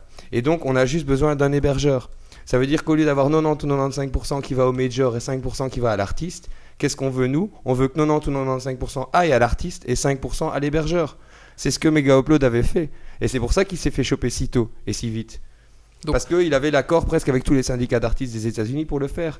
Parce que pour le moment, si l'artiste touche quelques centimes et qu'on lui propose de gagner plus, alors que pour le consommateur ça coûtera moins, dites-moi qui refuse ça Ouais. Ça veut dire on, on propose aux artistes de gagner plus et aux citoyens, aux consommateurs de payer moins. Voilà, on veut supprimer un intermédiaire inutile qui sont les majors. Et il y en a plein. En économie, c'est monstrueux. D'accord. Mais vous n'êtes pas pour un, un, un téléchargement illégal. Il faut quand même que le- le- l'artiste soit rémunéré. Mais évidemment, mais toutes Oui. les lois qui ont été. En Belgique, il y a, dans, dans les tiroirs du Parlement, tu as deux projets de loi, un du MR, un de, euh, de écolo. Quoi. Dans les deux cas, ils te disent oui, le droit d'auteur, euh, protéger l'auteur, protéger l'auteur. À, au- à aucun moment, dans les attendus du, texte de loi, il est, on utilise des études réalisées par la communauté française sur le niveau de vie des artistes, sur comment les artistes vivent, quoi, tu vois, sur leurs problèmes financiers, quoi, tu vois. Et à la place de ça, on utilise des études internationales et, rédigées par des, par des lobbies qui te prennent des chiffres, tu vois, euh, mondiaux, qui te mettent les équipements dans... Enfin bref, il un gros bidouillage. Et donc, à chaque fois, on dit que c'est dans le- dans l'intérêt de l'artiste, mais jamais l'intérêt de l'artiste est pris en compte dans la fabrication de la loi, tu vois. Voilà. Oui, c'est comme, de dire euh, les artistes n'ont plus d'argent parce qu'on ne vend plus de CD, c'est des conneries. Oui. Ah oui, le, le CD ne rapporte de toute façon rien à De toute l'artiste. façon, l'argent, l'argent des lives euh, et des concerts et des événements a dépassé l'argent des ventes de, de supports euh, depuis trois ans. D'ailleurs, c'est pour ça que Clear Channel s'est positionné bien plus tôt que les autres euh, sur le marché de tout ce qui était live, euh, parce que voilà, l'argent à prendre était là. Et la génération actuelle, elle est d'accord de mettre 80 ou 100 boulettes pour aller à Werther, mais elle veut plus acheter un CD.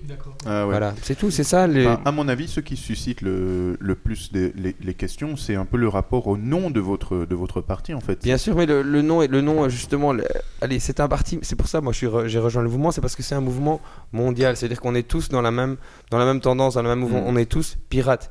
Et pirate, c'est pas, euh, allez, c'est pas une- un, un mauvais mot, quoi. Ok, il y a les, pirates, euh, il y a les pirates en Somalie ou à Taïwan. mais euh, nous, l'idée, c'est de, pirater la démocratie actuelle, de pirater le système, d'aller changer de code source, de se dire, il y en a marre. Euh, les, mecs, les mecs en 68, ils avaient pas des beaux mots non plus. Les gens qui sont dans la rue, C'est les indignés, les occupy, etc., ils ont C'est pas des que, mots. de- entre, entre parti pirate et parti Socialiste. humaniste ou socialiste, qui est le plus ridicule, quoi Je veux dire. euh, Non, mais vraiment, c'est-à-dire. euh, les gens tiquent sur le mot pirate. Et réformateur. Alors réformateur Ouais, pour le coup, c'est pas mal non plus Ouais, quoi. Mouvement réformateur. Ces gens ils réforment Pour quoi Le portefeuille, le portefeuille des gros quoi. Je veux dire alors. C'est euh, comme si c'était un parti de déstructureur, quoi, tu vois, ou restructureur. Ouais, très bien, tu restructures. Bah, c'est- ça, c'est un bon projet, quoi. tu- Je veux Mm. dire. C'est ce qu'on appelle, c'est ce qu'on appelle l'effet aikido dans l'insulte. Mais- Les chiennes de garde. non, non, c'est vrai. Les chiennes de garde.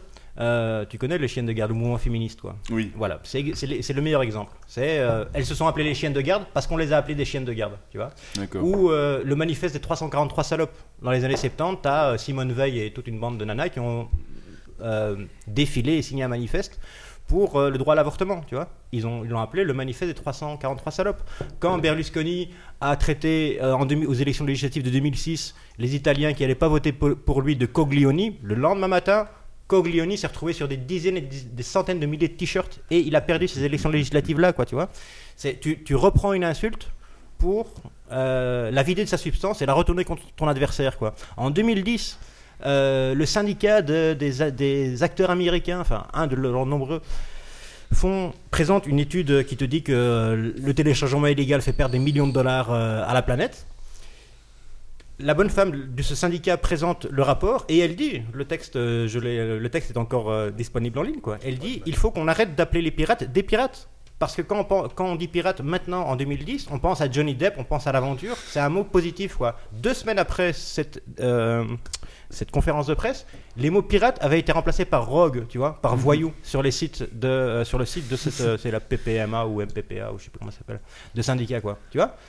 Donc ça marche, quoi. Mais est-ce ça marche. que, Le- est-ce que cette, C'est cette la manière de s'appeler ou cette, euh, cette manière de communiquer, parce que on retrouve, moi j'ai lu le, le prospectus ici, on retrouve pas mal de références au monde informatique. Est-ce que quelque part euh, ça ne nuit pas plus que ça, enfin un peu aux, aux idées euh, ça- ça- en- Je vais plutôt, je vais changer ma phrase, je veux dire, ça n'aggrave pas le fait de s'appeler comme ça et d'utiliser ce vocabulaire-là, euh, l'idée qu'on se fait du parti pirate en disant euh, cette idée qu'on traîne évidemment que ce sont des pirates et qu'on est là pour défendre grâce- Internet et rien d'autre. Non, non, on défend pas Internet. On dit que grâce à Internet.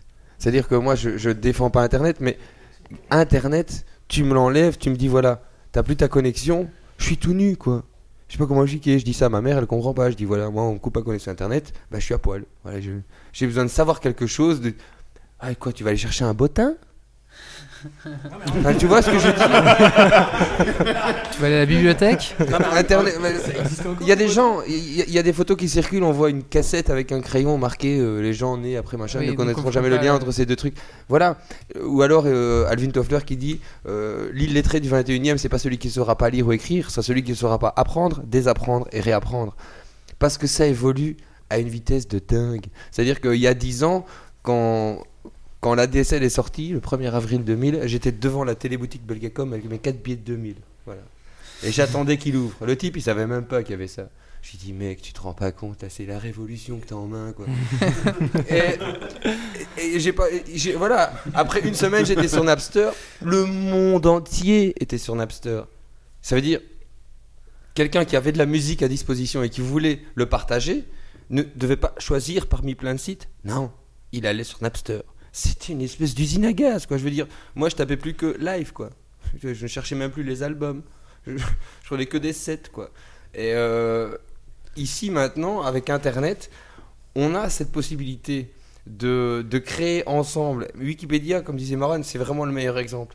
Quand ça a été créé, les, élites ont tous dit voilà, ça n'ira jamais, haro, euh, euh, les gens seront jamais capables de fournir euh, une connaissance euh, acceptée de tous et valable. quoi. Qu'est-ce qui se passe huit ans plus tard? Euh, La plus grande encyclopédie, la plus vieille encyclopédie du monde, Britannia, a fait faillite. Mhm. Et maintenant, les profs d'UNIF, ils vont où chercher l'info Sur Wikipédia? C'est plus en carta?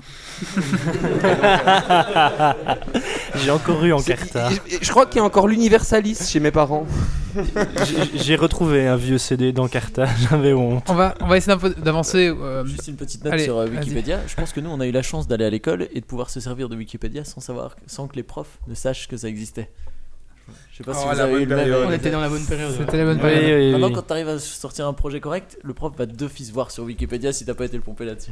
Et moi, quand j'étais à la fin, à la fac, on pouvait commencer par envoyer des SMS sur Advalvas. Tu vois un peu La différence.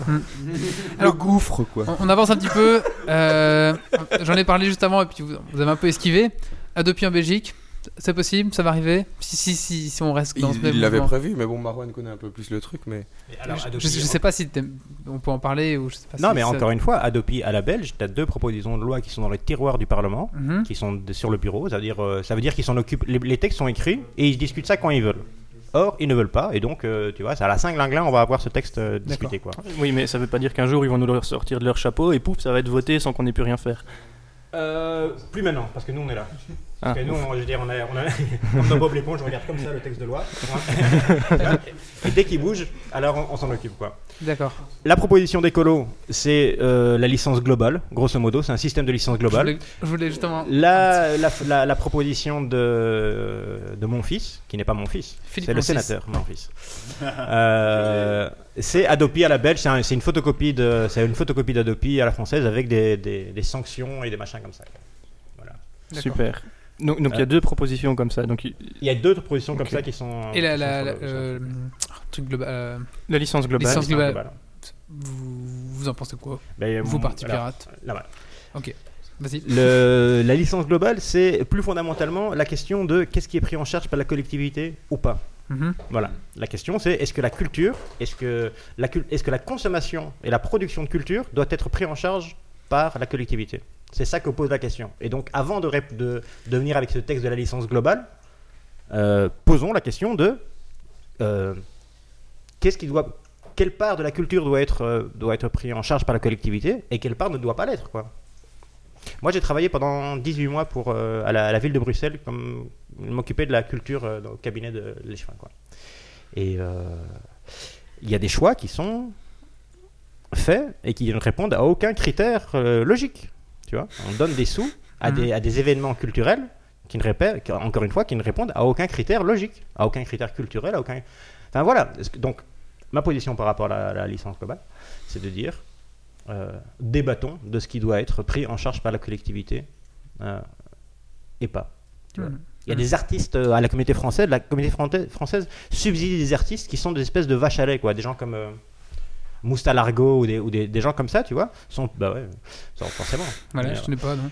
ces gens-là sont, J'habite Arlon, hein, pour ces gens-là hein, sont pris en charge par la communauté française, quoi, tu vois. euh, ils, ils- ils- ils ne se produisent qu'aux concerts organisés par euh, la communauté française, enfin, tu vois. Il Ouais. y a une espèce de pré-bande comme ça, tu vois.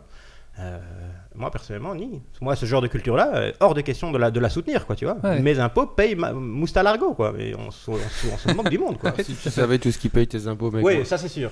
Mais euh, donc voilà, donc par rapport à la licence, globale, c'est ça, c'est ça le, le truc quoi. Et après, Adopi, la version euh, c'est de, de mon fils, c'est euh, c'est du pur copier-coller d'idiot de, de l'Adopi française, qui est encore une fois un truc d'idiot. C'est-à-dire idiot, ça veut dire que juridiquement et techniquement, ça n'est pas applicable quoi. C'était pas un petit coup de pub pour mon fils euh, avant tout Hmm C'était pas un petit coup de pub pour mon fils, comme ça on a parlé Ouais, je de connais lui. pas euh. ton fils. non, un petit coup de pub, oui, non, c'est ça, effectivement. Mais le fait est que, voilà, Oui. c'est ça qu'il y a, c'est que des petits coups de pub, le type, il, il- il n'y connaît rien et il s'en fiche, euh, si ça se trouve, j'en sais rien, mais ce que je veux dire, c'est que ça porte à conséquence. La conséquence, c'est que les textes sont là. Et que quand on voudra, euh, on voudra dire, euh, le Parlement dé- décidera de, bon, on va discuter de ça, ils vont sortir les deux textes qui existent, quoi, tu vois. Hmm, D'accord. Je vous propose maintenant un petit. Oui, ah, oui. C'est quand le coup de gueule? Ah bah, après justement ce Non, petit. le- euh, C'est le coup de Google, non Le coup de Google ou. Non, mais sérieusement, c'est pas ça que j'ai compris tout à l'heure. Non, c'est coup de gueule, coup de cœur, comme tu veux. Ah, c'est pas le coup de Google. Le coup de Ah, Google, ouais, t'as compris. J'ai une longueur d'avance sur en termes de jeu de mots. Je te propose un, un- un petit speed quiz. Après, si tu veux, on fait ton, ton coup de cœur, coup de gueule. Ok, allez, un petit quiz. quiz. Ah, ça, ça, c'est un speed quiz, donc c'est juste pour. Alors, vous euh, je propose que uniquement euh, participent euh, les gens qui sont à la table. Alors, alors, mais ce- ce- Et pas ceux qui ont piraté l'ordinateur de Wally. Ce quiz-là, il est euh, juste pour vous. C'est pas vraiment un quiz. Oh, c'est- bon, Ah bah, un, jeu de alors. questions-réponses.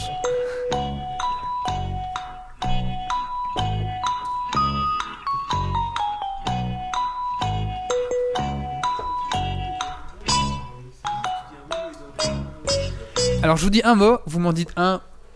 Ouais, c'est un. Et ainsi de suite, un chacun. Enfin, vous dites pour le même mot, vous dites chacun un mot, et puis on enchaîne. Ok? Allez, c'est parti. Attention, Internet. Euh, rapidité. Connexion. Open Office. Génial. Obligé. L'offre, l'offre mobile en Belgique. La merde. L'offre ADSL en Belgique. Trop cher. Non, moi ça va. Moi j'aime bien. Apple. Sans commentaire. Apple, ta mère, hein C'est- moi, c'est ce que j'ai- Ah, ta mère, c'est ce que j'ai envie de dire euh, de prime abord, quoi. Surface. Euh, lisse. Surface, ouais, Microsoft, hein. Philippe, mon fils. Oh là là. Ben, ouais, Adopi. Adopi. Figaro. Euh, magazine. Figaro au bon marché, ouais, je sais pas, bon marché. Bon marché. Prométhée. Ah, ouais, c'est c'est très loin ça. C'est la- c'est c'est vraiment très loin. Akhenaton, mais c'est parce qu'il y a une chanson qui s'appelle Akhenaton qui s'appelle comme ça. Tu la connais? Ah, voilà. Albert II. Euh, la tremblote, je dirais. Euh, ouais, 20 francs.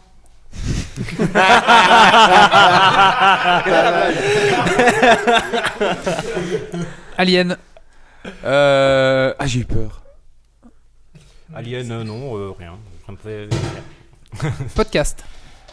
Euh, une grande première. Euh, Geeks League, hein. Redevance TV. Ah, inégalité wallonne-flamande. Redevance télé, euh, je ne sais même pas si je la paye encore. Ah. Non, mais c'est vrai. Je crois qu'à Bruxelles, on la paye pas. Je crois que c'est dans la taxe régionale. C'est possible, c'est possible. oui. C'est encore en Wallonie qu'on la paye. Spotify. Euh, inscrit et c'est tout. Euh, pas inscrit et euh, voilà, torrent, moi en fait. euh, euh, je télécharge. Kim.com. Ah, ça, ça, ça c'est super. Un mot seulement. Ah, tu, peux. bah, Bah, c'est son, son histoire de voilà de supprimer les intermédiaires. De, de- voilà du 95% au, au major, c'est euh, 90% ou 95% à l'artiste et voilà. D'accord. Et pour toi Bah, moi tout à l'heure je vous disais que donc le mot c'est gros lard mais euh, je vous disais tout à l'heure que à la conférence de presse cette, cette madame disait que euh, pirate le mot était trop était trop bien connoté tu vois Uh-huh. Eh ben .com il a il a ruiné nos efforts en fait tu vois c'est à dire qu'il a fait trop la caricature il ressemble trop à l'image qu'on a enfin que les majors essaient de donner des pirates quoi tu Ouais, vois le gros badass. dégueulasse qui, fait, qui se fait plein d'argent sur le dos des, des, des gentils utilisateurs quoi tu vois Tout à fait. et donc euh, et donc pas glop Donc on n'est pas d'accord sur, le, sur, le, sur, sur ce qu'on pense du gars. Moi je pense qu'il révolutionne les trucs, mais c'est vrai que voilà, il y a ce côté-là. Il a rien Euh, révolutionné du tout, tu rigoles ou quoi Il a révolutionné le mauvais goût. Le mauvais Euh, la Cadillac Rose, c'est certain, c'était d'un mauvais goût. Alors, on continue. Il a une Cadillac Rose, vous Ouais, savez. oui, oui, Ah ouais, c'est- d'un goût. dis, tout ce qui est extérieur, c'est une catastrophe. ouais, ça... Non, mais est-ce que. Je, vais Attends, rebondir deux secondes. Deux secondes là-dessus, je vois que Wally fait la tête, mais bon. Euh, est-ce que vous savez qu'il y a énormément de, de pirates et de, de membres du Parti Pirate, notamment en France, qui n'aimaient vraiment pas ce gars-là du tout, quoi. Euh, que ce soit Mega Upload ou ses projets ou ce qu'il a fait, parce que c'est. euh, ça avait. Parce que c'est quoi Les partis pirates en France, il y a beaucoup de choses qu'ils n'aiment pas beaucoup, mais ils, sont, ils sont aussi. Enfin, tu Non, vois, non, voilà, mais je sais pas. La question, c'est pas le parti Pirate France, c'est le dot-com, quoi. Et effectivement, Oui, il ça. est- il- il- il- lui, il, il ruine la, la règle numéro 2, quoi. De, de la réputation des, des pirates, quoi. On l'a invité, il a toujours pas répondu, donc on, on attend. Pour le moment, il est coincé en Nouvelle-Zélande, La- si tu veux. la, la limousine rose, elle va, elle va passer par ici. je sais pas. Et je sais pas s'il y aura assez de place pour toutes ces filles et tout ça. genre, ouais. Minecraft. Ah, ça me dit quelque chose. C'est marrant. Moi, c'est Warcraft, personnellement. Et pour finir, Parti Pirate. Ah, le changement, le grand changement. Ouais, votez pirate. D'accord. Allez, je vous laisse un petit mot de la fin pour finir ici. euh, votre mot de la fin pour vous. Allez, voilà, vous avez euh, un mot de la fin à dire euh, pour le Parti Pirate. Ou pour vous. Si vous n'avez pas, vous n'avez pas. on- Non, non, moi, Si, moi, si, moi, je, vou- moi, je voulais dire que, je sais pas si on est chez les geeks, donc vous avez tous vu ou lu euh, Fight Club. Mhm. Donc vous connaissez le projet KO. Oui. Eh ben, le projet Pirate, c'est un projet encore plus euh, dangereux et euh, efficace et euh, plein d'avenir que le projet KO. Tu vois? D'accord. C'est- C'est-à-dire que ça a le même objectif de, euh, euh, de renverser le bazar, en fait. Tu vois Sauf que c'est beaucoup plus pernicieux que d'aller mettre des bombes sous, euh, sous un immeuble, en fait. Tu vois Mhm. si, on va aller- si, on, si on se met, nous... Tu dis? C'est de l'inception, presque. L'inception, il est pas ça. il a dit. Inception. Inception. L'idée pour que finalement ce soit elle qui- Ah oui, mais c'est ça. Inception, ouais. Mais c'est ça. Mais, mais voilà, voilà, c'est ça l'idée. C'est euh, voilà ce que je voulais dire. Et Paul, fin. Bah, l'idée, Fait avec des cadavres humains. l'idée c'est de, c'est de concrétiser euh, tout, ce- tout, tout, tout ce que ces gens mettent comme énergie dans, dans, dans des mouvements altermondialistes sans que ça puisse vraiment faire changer les choses. euh, d'aller prendre le pouvoir et d'enfin euh, leur redonner la parole, c'est-à-dire de, de les inviter à ce moment-là à débattre avec nous parce que eux ils militent et ils se battent depuis des années et des années et des années. Et chaque fois qu'ils ont quelque chose à mettre sur la table, on leur chie dessus. Et donc voilà, euh, pour leur ouvrir la porte et pour que ce soit pour que ce soit eux qui viennent faire les lois avec nous plutôt que les lobbies. Eh bien, si vous avez envie que ce soit plus les lobbies et les 15 groupes mondiaux qui nous vendent tous les produits qu'on peut acheter dans n'importe quelle grande surface, mais euh, Greenpeace, euh, Anonymous, etc., qui soient les conseillers, ben voilà. Alors choisissez de, de devenir pirate dans un premier temps, c'est la meilleure chose à faire, ça, au plus on sera nombreux, au plus vite ça ira. Et sinon, bah, au pire, votez pirate. Allez, encore une dernière question, mais vraiment la dernière. C'est à cause sur la chatroom encore qui vous demande est-ce qu'il y a des artistes connus qui soutiennent euh, Parti Bah, par exemple, Mathieu Kassovitch a envoyé un, un tweet euh, au Parti Pirate le lendemain des législatives. Il a juste tweeté continuer. Et le président des Pirates français a mis euh, que c'était le, le tweet le plus court qu'il avait ému de- depuis tous les tweets qu'il avait reçus. Voilà, Mathieu Kassovitch ne doit pas rappeler ce qu'il a fait. D'accord, merci. Non, non, c'est bon. c'est bon, c'est pas la peine. Euh, bah maintenant, on va passer à la suite. Vous restez avec nous? Comment? Ouais. On peut aller fumer une petite cigarette Oui, allez-y. On va enchaîner maintenant. Bah justement, David va prendre votre place comme ça pour parler de son sujet. On fera ce coup de gueule après. Ah oui, pardon, excuse-moi. Tu veux le faire maintenant? Ouais, en fait, voilà. Attends, attends, il y a un petit jingle. Ah, Coup de gueule. Coup de cœur.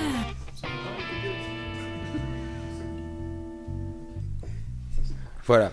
Eh bien, donc, euh, comme vous savez, quand on est un, un nouveau parti, euh, quand on veut participer aux élections, on a besoin de récolter des signatures. Pour ce faire, on a un document officiel, évidemment, qui est pondu par la région Wallonne, etc. Et on doit faire ça sur ce document. Mes collègues pirates flamands disposent du document depuis avril. Mes collègues pirates bruxellois disposent du document depuis mai. Moi, pour la Wallonie, on a reçu le document pour les communes cette semaine. Et donc les élections sont. La- le euh, début officiel de la campagne électorale, c'est demain. Voilà. Mais je n'ai toujours pas les papiers pour les districts provinciaux. Or, comme on est un jeune parti et qu'il y a plus de 200 communes en Wallonie, mais que 34 districts provinciaux, on préfère mettre, avoir des listes aux provinces. C'est plus facile de pouvoir euh, couvrir le- la plus grande surface. Mais je ne peux toujours pas commencer à récolter ces signatures. On est le tre- vendredi 13 juillet et j'attends toujours que le gouvernement wallon euh, me donne ce papier. Voilà. Si ça, c'est pas un coup de gueule, je sais pas ce qu'il c'est faut. un beau coup de gueule, ouais. Merci. On va maintenant passer au sujet de David qui va nous parler de web mobile. Alors, c'est parti.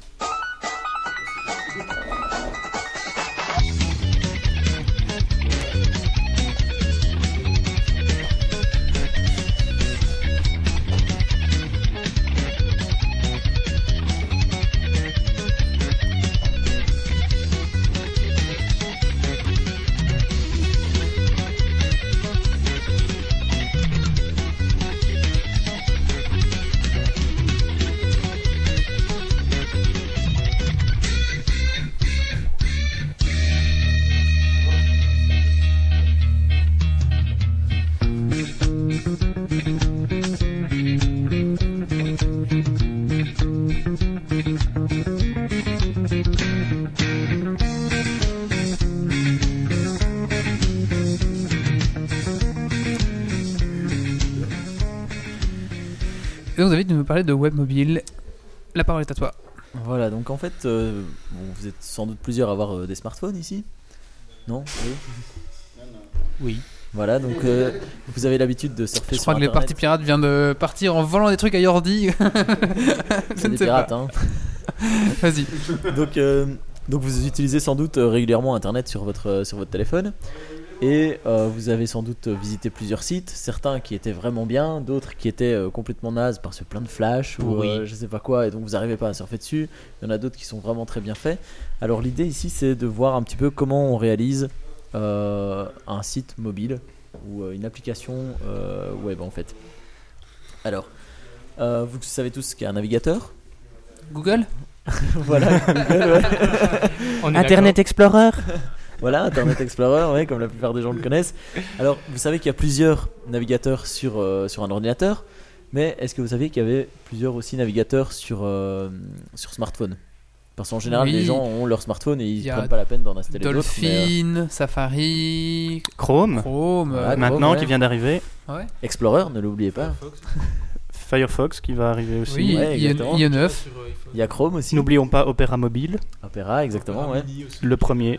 Donc en fait, vous vous rendez compte qu'il y en a encore beaucoup plus que sur, euh, que sur un ordi classique en fait. Et la concurrence est beaucoup plus rude. Oui, mais ils euh, utilisent tous WebKit, donc on Voilà. s'en Ils fout. utilisent tous le même moteur de Ils- rendu, donc. euh, Ils sont plus, voilà. Il n'y a pas le problème qu'on a sur, euh, sur ordi Non, euh, mais il n'y a, classique. pas- y a pas un truc avec Opera qui euh, digère un peu vos pages avant de les Opera afficher Mini, euh, Mini, ouais, c'est Opera ça. Mini uniquement. Opera Mobile euh, a le moteur de rendu intégré. Opera Mini va uploader les fichiers sur un serveur, va les retranscrire, va te les réenvoyer et les afficher. Ah, donc c'est ça la différence entre Entre Opera Mini et Opera Opera Mobile. ouais. D'accord, bah maintenant je sais pourquoi il y a deux versions d'Opera.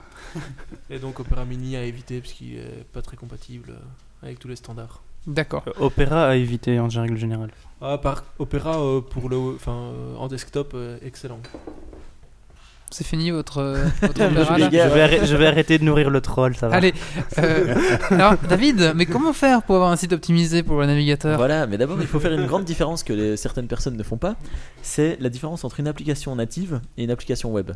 Donc j'imagine que vous la connaissez, mais je peux peut-être le rappeler. Rappel. Donc une application native, c'est un petit logiciel qu'on installe sur son smartphone, genre euh, l'application Facebook. euh, je sais pas, mais il y, a- il y a toutes sortes Mauvais exemple, elle est en, en HTML5. Mais ça reste une application. L'application Deezer. Donc c'est un logiciel que tu installes sur, euh, sur ton smartphone. C'est pas quelque chose que Presque tu- minuit, hein, Mathieu. c'est pas quelque chose euh, comment par lequel tu accèdes sur internet. Pas directement. Enfin, vous voyez ce que je veux dire On passe pas par un navigateur pour accéder à une application. Ah, Une d'accord. application native. D'accord. D'accord? Donc c'est vraiment un logiciel qu'on installe sur son smartphone. Par contre, il y a les applications web. Et en fait, ce qu'on appelle les applications web, c'est des sites web qui sont optimisés pour euh, les smartphones, euh, pour, euh, pour les tablettes, etc. Alors, voilà, donc en fait, on garde une structure HTML, base de données, etc., qui est identique, mais on change simplement l'ergonomie et le look and feel pour que ça soit plus facilement accessible via smartphone ou tablette. D'accord? Ça va pour cette distinction? Ça va. alors, maintenant, qu'est-ce qu'on appelle un, un site web euh, adapté pardon T'as euh, un site responsive web design, vous avez sans doute déjà entendu. Alors, euh, le principal challenge en fait de, de cette technique-là, c'est de ne pas franchir les points de rupture. Alors, qu'est-ce qu'un point de rupture? C'est quand vous avez votre site internet et vous savez, vous rétrécissez la fenêtre petit à petit, et puis à un moment donné, votre site il ressemble plus à rien. Hmm. Hein, Vous voyez, euh, Mm. vous voyez à quoi ça ressemble? Et donc ça, c'est un point de rupture. Et donc l'idée, c'est de ne pas franchir ces points de rupture pour que votre site, en fait, qu'on le lise sur un smartphone, sur une tablette ou sur un ordinateur de bureau, il soit toujours euh, beau et cohérent. Et peu importe le smartphone, peu importe la tablette. Alors comment savoir si le site sera lu euh, comme sur un mobile ou sur un ordinateur? Donc comment est-ce que vous, vous pouvez faire en sorte que quand quelqu'un arrive sur votre site internet, lui montrer soit une version mobile, soit une version euh, PC, enfin PC ou euh, de bureau? Avec le JavaScript? Alors en fait, il y a euh, Les Media Queries qui ont été officialisés par le W3C il y a quelques jours. donc en fait, il y a euh, les les agents utilisateurs, Eh, je suis un développeur web, c'est normal. les agents utilisateurs qui envoient toute une, une chaîne de données en fait sur l'ordinateur et donc sur euh, votre serveur qui permettent de savoir bah, euh, à partir de quel OS, à partir de quelle machine, etc.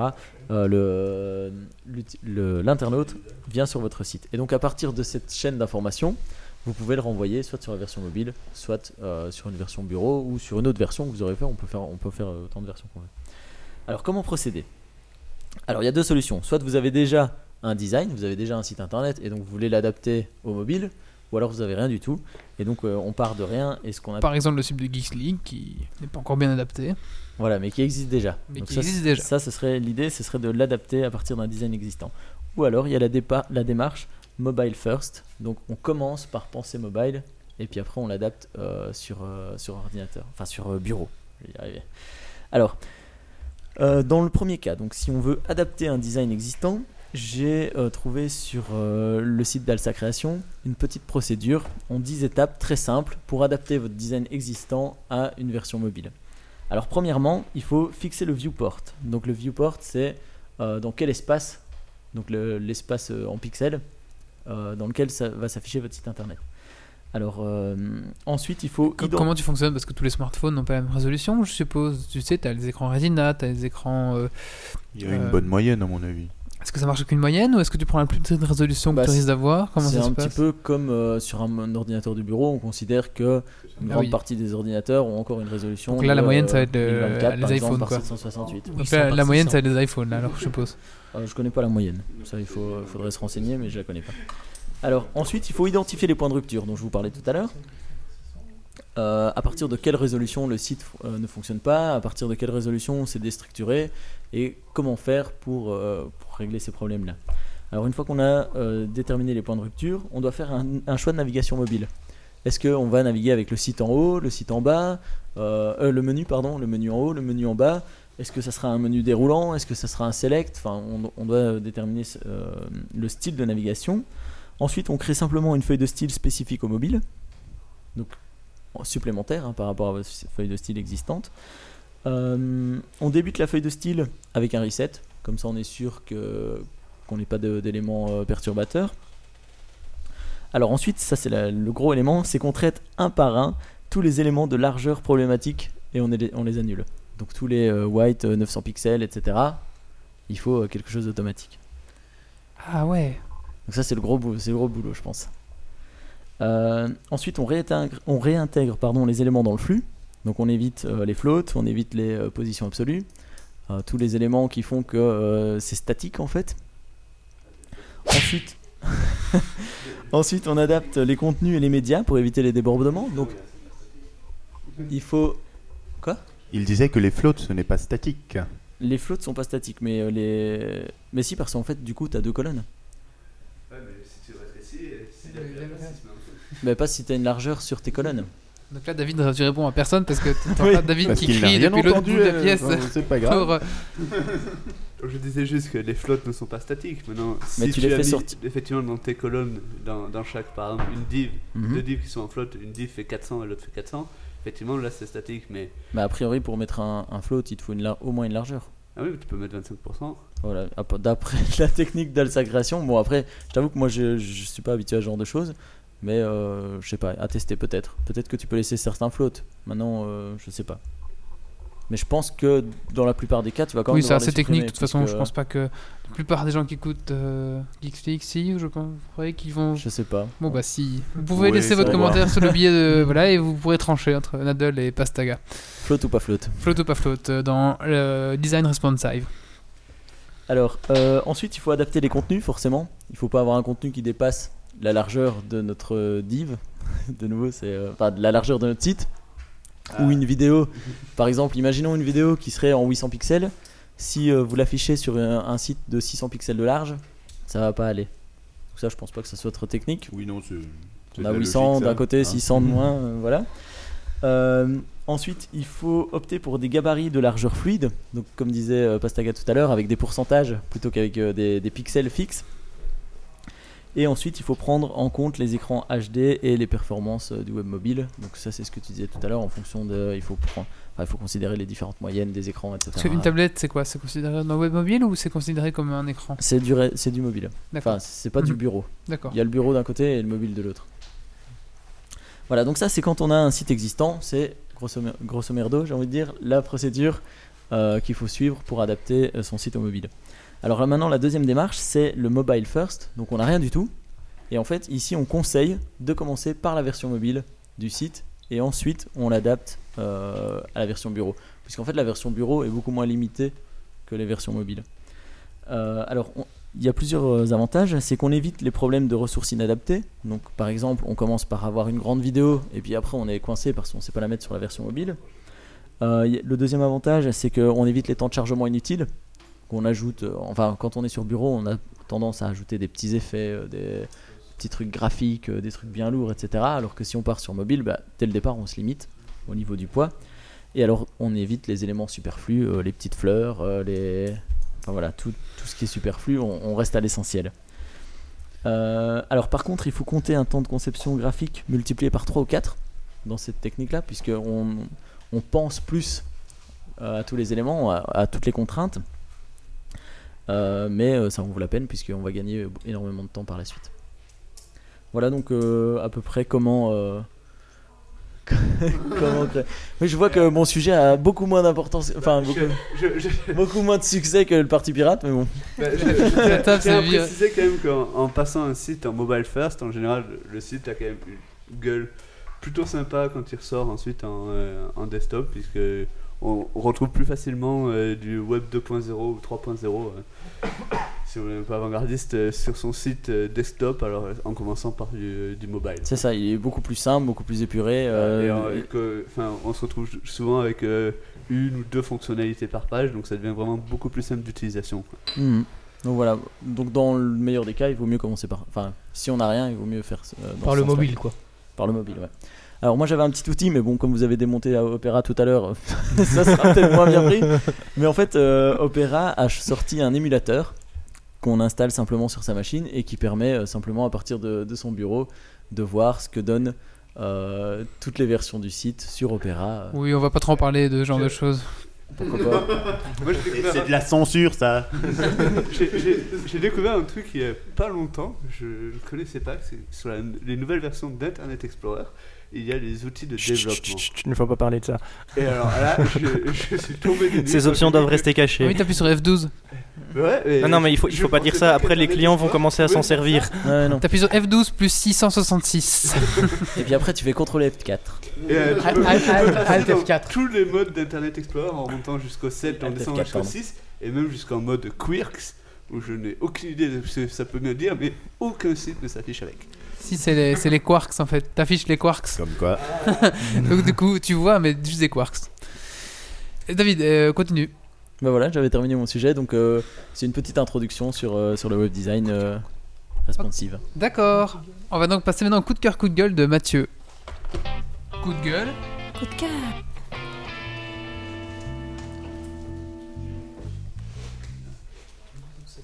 Mathieu, vas-y. Salut, alors donc moi je vais vous parler un peu de mon coup de cœur. Bah, c'est un jeu qui existe de- déjà depuis assez longtemps, donc c'est c'est ce qu'on appelle les Munchkins. Euh, C'était un, jeu de cartes en fait. société. C'est ça, c'est un jeu de société, mais de style, euh, on va dire jeu de rôle quoi. Mais c'est un, un jeu de rôle simplifié quoi. Donc en fait le, le principe est simple, vous incarnez un personnage euh, et votre but c'est de monter level 10. Évidemment, vos- les, les autres joueurs ben, vont tout faire pour vous en empêcher. Donc euh, parfois en fait vous allez pouvoir aussi bien négocier, ben, par exemple pour pouvoir battre un monstre qui est trop haut niveau pour vous, pour euh, ou au contraire bah, négocier avec quelqu'un pour pouvoir écraser quelqu'un d'autre en boostant euh, les monstres. Donc voilà, c'était juste. Alors il y a différentes Et donc, versions. ça s'appelle Much Kink et ça coûte combien? Munchkins. Bah, le jeu, le deck de base en lui-même coûte une vingtaine d'euros. Ouais. Mais il existe en plusieurs éditions. Donc ici, j'ai pris le classique. Et t'as les extensions quoi. Et les extensions c'est extensions. 14 euros, je vois. Et ça se joue à combien de 3 à 6. Et avec les extensions, on peut rajouter autant de joueurs bah, qu'on veut. Quoi. Ok, merci. On va y juste. avoir joué il y a quelques années, c'est vraiment chouette. On démarre Ah, juste la chatroom. Ouais, j'aime bien aussi. On va parler de jeux vidéo.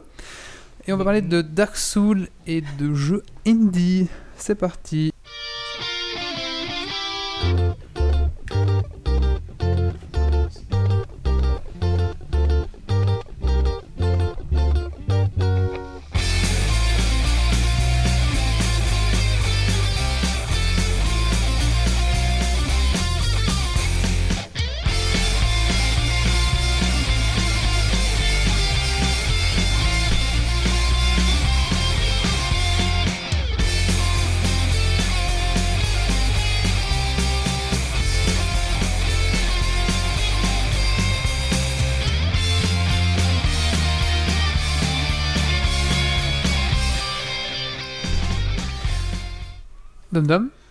Salut, salut. Alors, euh, voilà, moi, je suis venu pour vous parler euh, des jeux indépendants, de quelques jeux indépendants, euh, de portails de jeux aussi. L'idée ici, c'était principalement de vous donner des, chemins pour avoir accès à des jeux sympatoches et des trucs comme ça, en fait. Alors, quand, quand je parle de portail de jeux, je parle de sites où on peut avoir accès à plein de jeux indépendants euh, et des jeux gratuits euh, et des jeux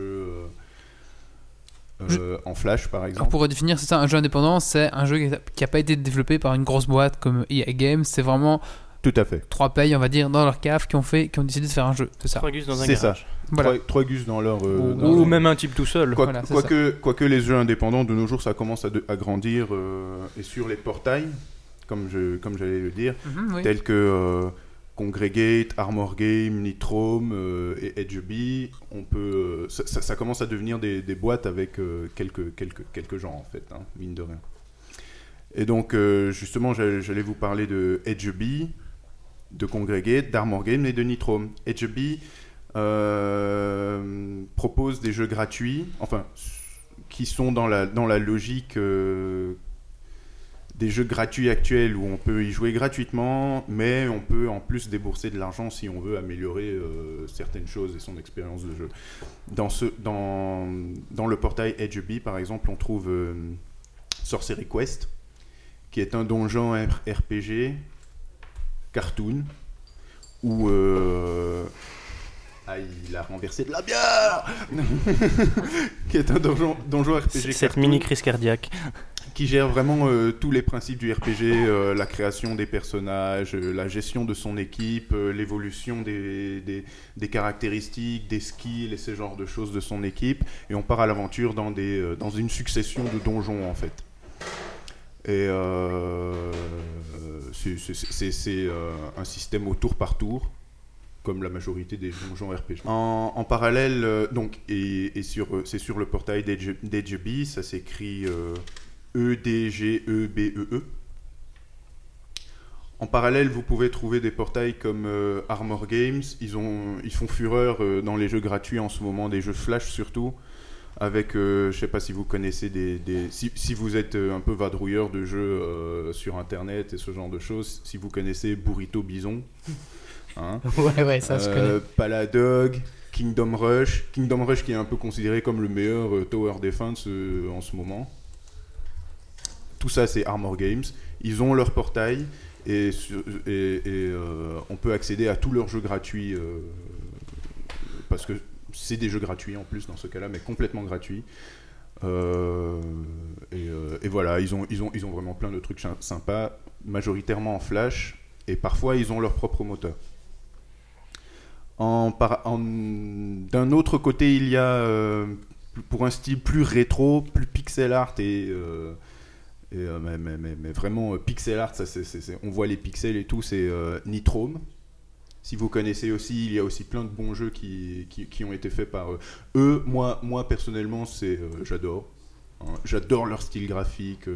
Ils, font du, du, rétro et du pixel art, mais super bien. Les animations sont hyper fluides.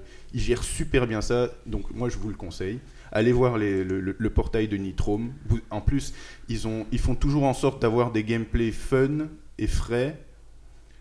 Et, euh, et, et- et- et dès qu'on est sur dès qu'on est sur leur site, euh, on est dans l'ambiance en fait. C'est- sympa. Je suppose qu'on pourra retrouver ça dans un billet ou euh, sur Geeks League euh, Tout à fait. pour tous ceux qui veulent le retrouver. Tout à fait. Euh, voilà, c'était, j'ai, envie de le faire rapidos et donc euh, c'était, un peu mon, idée. Si vous êtes au courant en ce moment, il y a eu la, euh, Indie Game Show là à Marseille. C'était un peu pour ça aussi que je vous parlais de jeux indépendants aujourd'hui. Récemment, il y avait le Humble Indie Bundle. Je sais pas si vous connaissez.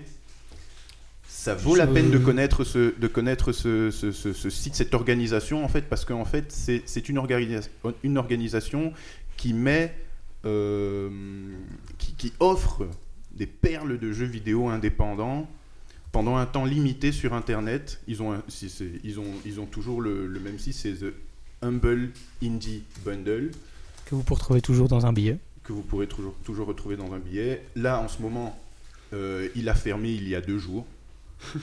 Hein. Mais il proposait par exemple d'avoir euh, euh, une dizaine de jeux pour le prix que vous proposez. En gros, vous, vous arrivez, vous, vous, vous proposez une somme et vous acquérez les jeux que, que, que vous voulez. Et c'est vraiment des perles comme euh, Limbo ou... euh, Ah oui, ça je vois. ah ouais, ouais, quand même. Ça, je raccroche. Ou, ou, euh, Super Meat Boy. Ok. Go- Go- War Si- Goblin Machine, c'est pas eux? Non, rien à voir Goblin War Machine. Goblin. War Machine, ouais, pardon. C'est pas eux, je sais pas. Non, non, non. Là, le Humble, c'était vraiment the déjanté. Humble. Indie Game, le, de, de Humble Indie Bundle, c'est pas une, c'est pas un portail. C'est plus, c'est plus une plateforme de diffusion de jeux Oui. indépendants. euh, qu'ils ont, ils ont fait une sélection, c'est un groupe qui fait, ils, ils ont fait une sélection et ils, ils la mettent en diffusion pour euh, le prix que la- que la- que l'acheteur veut bien. Et c'est toujours, toujours des perles. Par exemple, si vous avez jamais essayé euh, Super Meat Boy, je vous le conseille. hein, c'est un jeu qui déchire. En parlant de Super Et Meat c'est un Boy, jeu indépendant. est-ce que t'as fini à Wanna Be the Guy? Euh. Non. I wanna quoi? I wanna be the guy. C'est aussi un jeu indépendant et genre c'est le jeu le plus dur que j'ai jamais joué. Enfin, quoi, en une Bah. nuit, euh, on avait fini 6 plate, enfin 6 tableaux quoi. Oui, c'est ça. Le, le problème avec. Mais Ça euh, reste amusant parce que les jeux difficiles c'est bien, mais ce qui reste amusant. Ben voilà, Euh, le, le non, il truc est c'est ça. C'est que c'est un peu, c'est un peu trop sadique euh, et c'est vraiment euh, ce, ce- jeu-là est vraiment euh, dirigé euh, pour les joueurs acharnés. Super Meat Boy, c'est un jeu hyper dur aussi, mais il y a de la progression.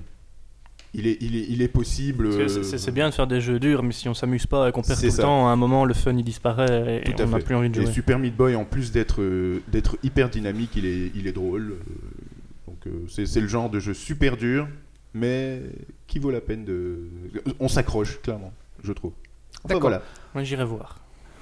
On va enchaîner euh, avec le jeu de Mathieu. On va essayer d'accélérer un petit peu. Ouais, je vais la faire courte. Donc, a- euh, moi, je vais vous parler de Dark Souls. Donc, on parlait de jeux euh, complètement difficiles, hardcore. euh, c'est vraiment le, le jeu, en fait, soit vous accrochez, so- soit vous n'accrochez pas. Souvent à cause de la difficulté, justement, du jeu qui est vraiment très difficile. Donc, si vous avez l'habitude de jouer avec des jeux du style, euh, comme on en trouve partout, Quasi. voilà, Kozu, comme vous dites. Là, vous, vous risquez d'être vraiment, vraiment mis à l'épreuve dans le sens où c'est vraiment un jeu où on ne peut pas euh, se permettre de, de foncer dans le tas et de détruire tout le monde parce que ça marche pas. Déjà, un adversaire, c'est déjà sympa. Deux, ça devient difficile. Après, euh, On fuit. voilà, après il n'y a plus qu'à fuir parce que c'est vraiment hardcore. Alors c'est un donc c'est un RPG donc de style euh, hack and slash. Donc euh, vraiment pas mal fait, Euh, un graphisme vraiment vraiment Il vraiment pas mal, voilà, très beau. Euh, très ouvert aussi, on a la possibilité de prendre plusieurs chemins, on n'est pas limité euh, comme dans un donjon à prendre soit à gauche, soit à droite. Ici on a vraiment la possibilité de de voir un peu toute la map, bon en sachant que certaines parties de la map va être euh, avec des personnages qui sont quand même vraiment très hardcore et pratiquement impossibles à battre, en tout cas dans le début. Quoi. Ce que je peux vous dire sur ce jeu aussi, c'est qu'il est vraiment, mais vraiment bien fait aussi au niveau des musiques. Euh, dans le sens où euh, il fait vraiment ressentir au joueur qu'il est seul face euh, à tous ses ennemis. Le- ce que je peux encore vous dire là-dessus, c'est qu'il est multijoueur, mais il n'y a pas de système de, de speaking entre joueurs. quoi. Mm. C'est-à-dire que vous pouvez laisser des espèces de tags, des espèces de, de messages qui vont apparaître à l'écran de l'autre et qui vous permettront, par exemple, dans certains cas, de, de battre avec à plusieurs personnes ben, un boss qui est pratiquement impossible à battre en temps normal. quoi. Mais pour les joueurs qui sont plutôt solitaires comme moi, donc moi je joue sur Xbox 360 et non branché, quoi. euh, il y a quand même des méthodes alternatives qui permettent de, de faire le jeu tout seul. quoi. D'accord. Il Donc faut voilà. fuir souvent, c'est ça?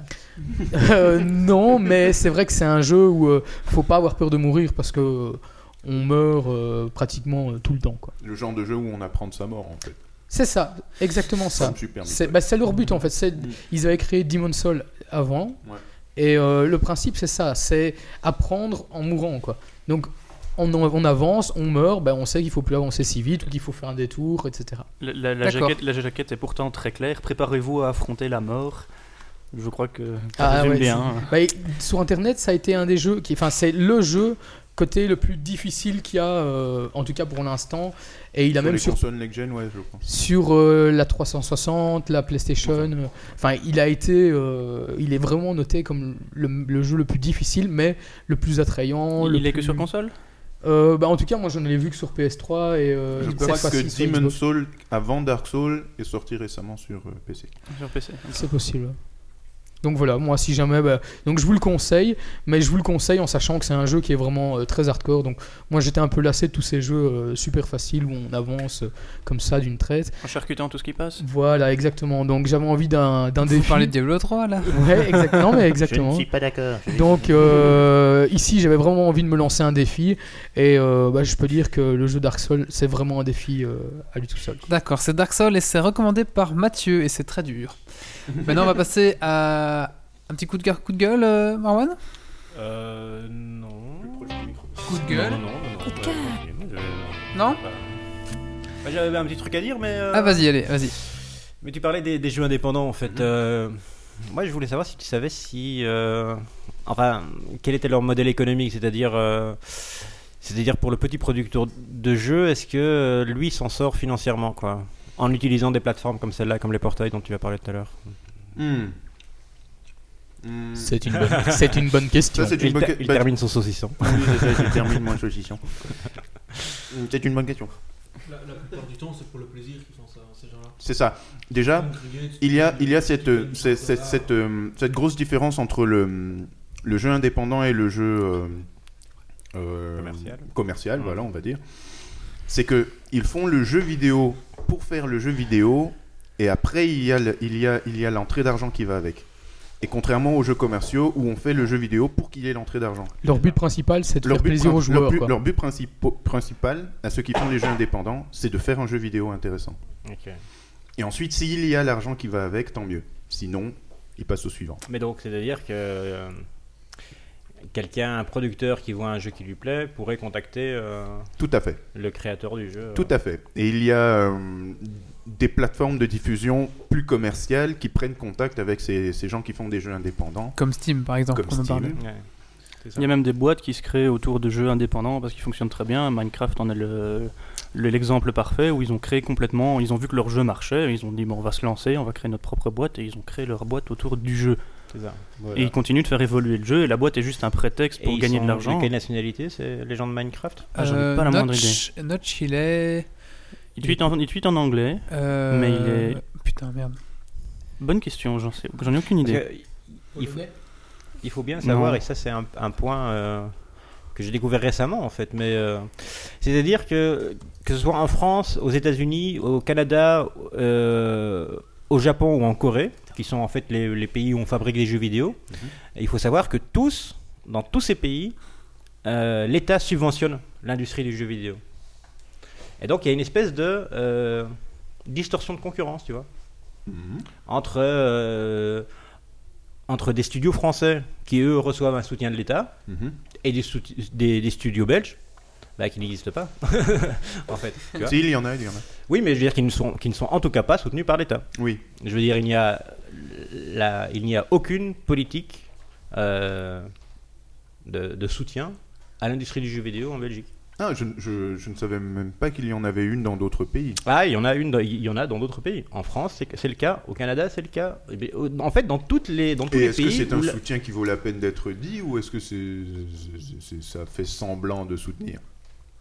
Je veux dire, c'est un soutien. euh, Le soutien est réel ou c'est est- Le- un soutien genre un- un euro et. euh, Ouais, est-ce que c'est un soutien symbolique ou est-ce que c'est un soutien où, il- grâce à ce soutien, ils peuvent vraiment Ah, mais alors, euh, moi, je pense industrie pas que les Français soient plus talentueux que les Belges. hein. C'est-à-dire que, c'est-à-dire que c'est factuel, quoi.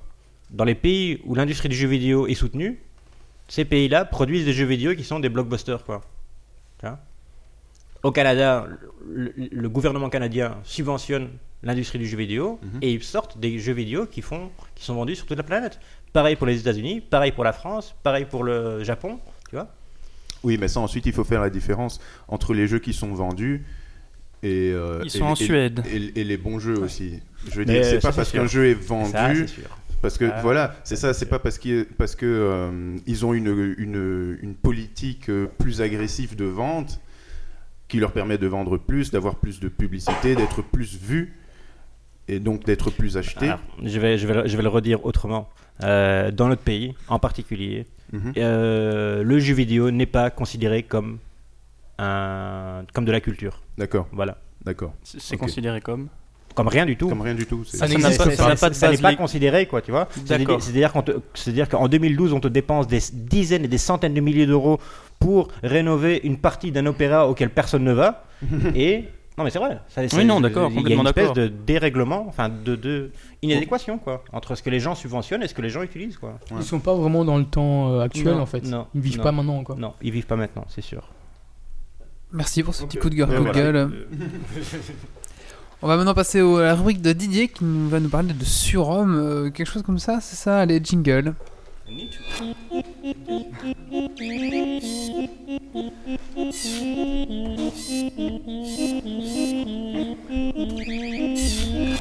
que j'ai trop de petits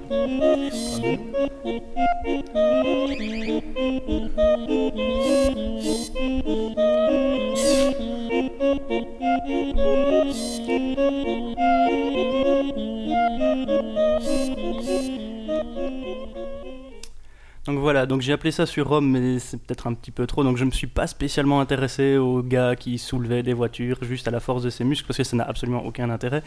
Je me suis plus... Je me suis plutôt intéressé aux gars euh, vraiment utiles. Je veux dire, le, le mec avec qui j'aurais envie de me retrouver si jamais je me retrouvais au milieu d'une attaque zombie, d'accord Euh, Donc moi par exemple. le, le, le, le mec qui va, euh, qui va les zigouiller. C'est, clairement ça. Et moi, je pourrais passer tranquille après. Donc, euh, je me suis dit, bah, j'aimerais plutôt aller du côté des militaires. Et qu'est-ce qui, qu'est-ce qui s'est passé Quels sont les faits d'armes les plus, euh, les plus intéressants et quel type de, avec quel type d'armement, etc. Donc, j'en ai sélectionné trois. euh, donc, je vais euh, un petit peu raconter l'histoire de, de tout ça. Donc, on va commencer par euh, bah, euh, le plus âgé, le papy, hein, un soldat à la retraite. Je vais te faire un jingle, histoire incroyable. Par exemple, par exemple. Donc, euh, donc c'est Papy qui est à la retraite, donc il vient juste d'être réformé de l'armée euh, indienne. Ok, et donc euh, il prend le train comme tout le monde, et là, euh, Je t'attends encore. On peut, si tu veux, on peut la faire vraiment la documentaire choc américain. Alors, tu vois, je fais. on- Toi, alors ils interrogent toujours les gens. Ils font, alors les gens font. Ah, moi, c'est un ça. Alors là, j'étais coincé dans le, le repère. euh, tu sais, ils font au une traduction au comme ça. secours, au secours, au secours. Ouais, non, c'est pas nécessaire. Je savais même pas Je crois pas, euh, je, je- indienne. je suis d'accord. Donc il, il se retrouve dans, dans- dans ce train tranquillement, il prend le train comme tout le monde, et euh, manque de bol pour lui, c'est un train qui va se faire cambrioler par pas moins de 40 voleurs, rien que ça. C'est Allez, Alibaba ça. Exactement, exactement. Donc, euh, donc le gang Alibaba qui débarque et euh, bon, manque de bol pour lui, bah, il n'était pas armé jusqu'aux dents, il avait juste ce qu'on- appelle un kukiri. Donc c'est un petit couteau indien euh, Kiri. kiri, exactement, un petit peu courbé comme ça. à À mon- pas confondre avec Kirikou. Qui lui est un petit.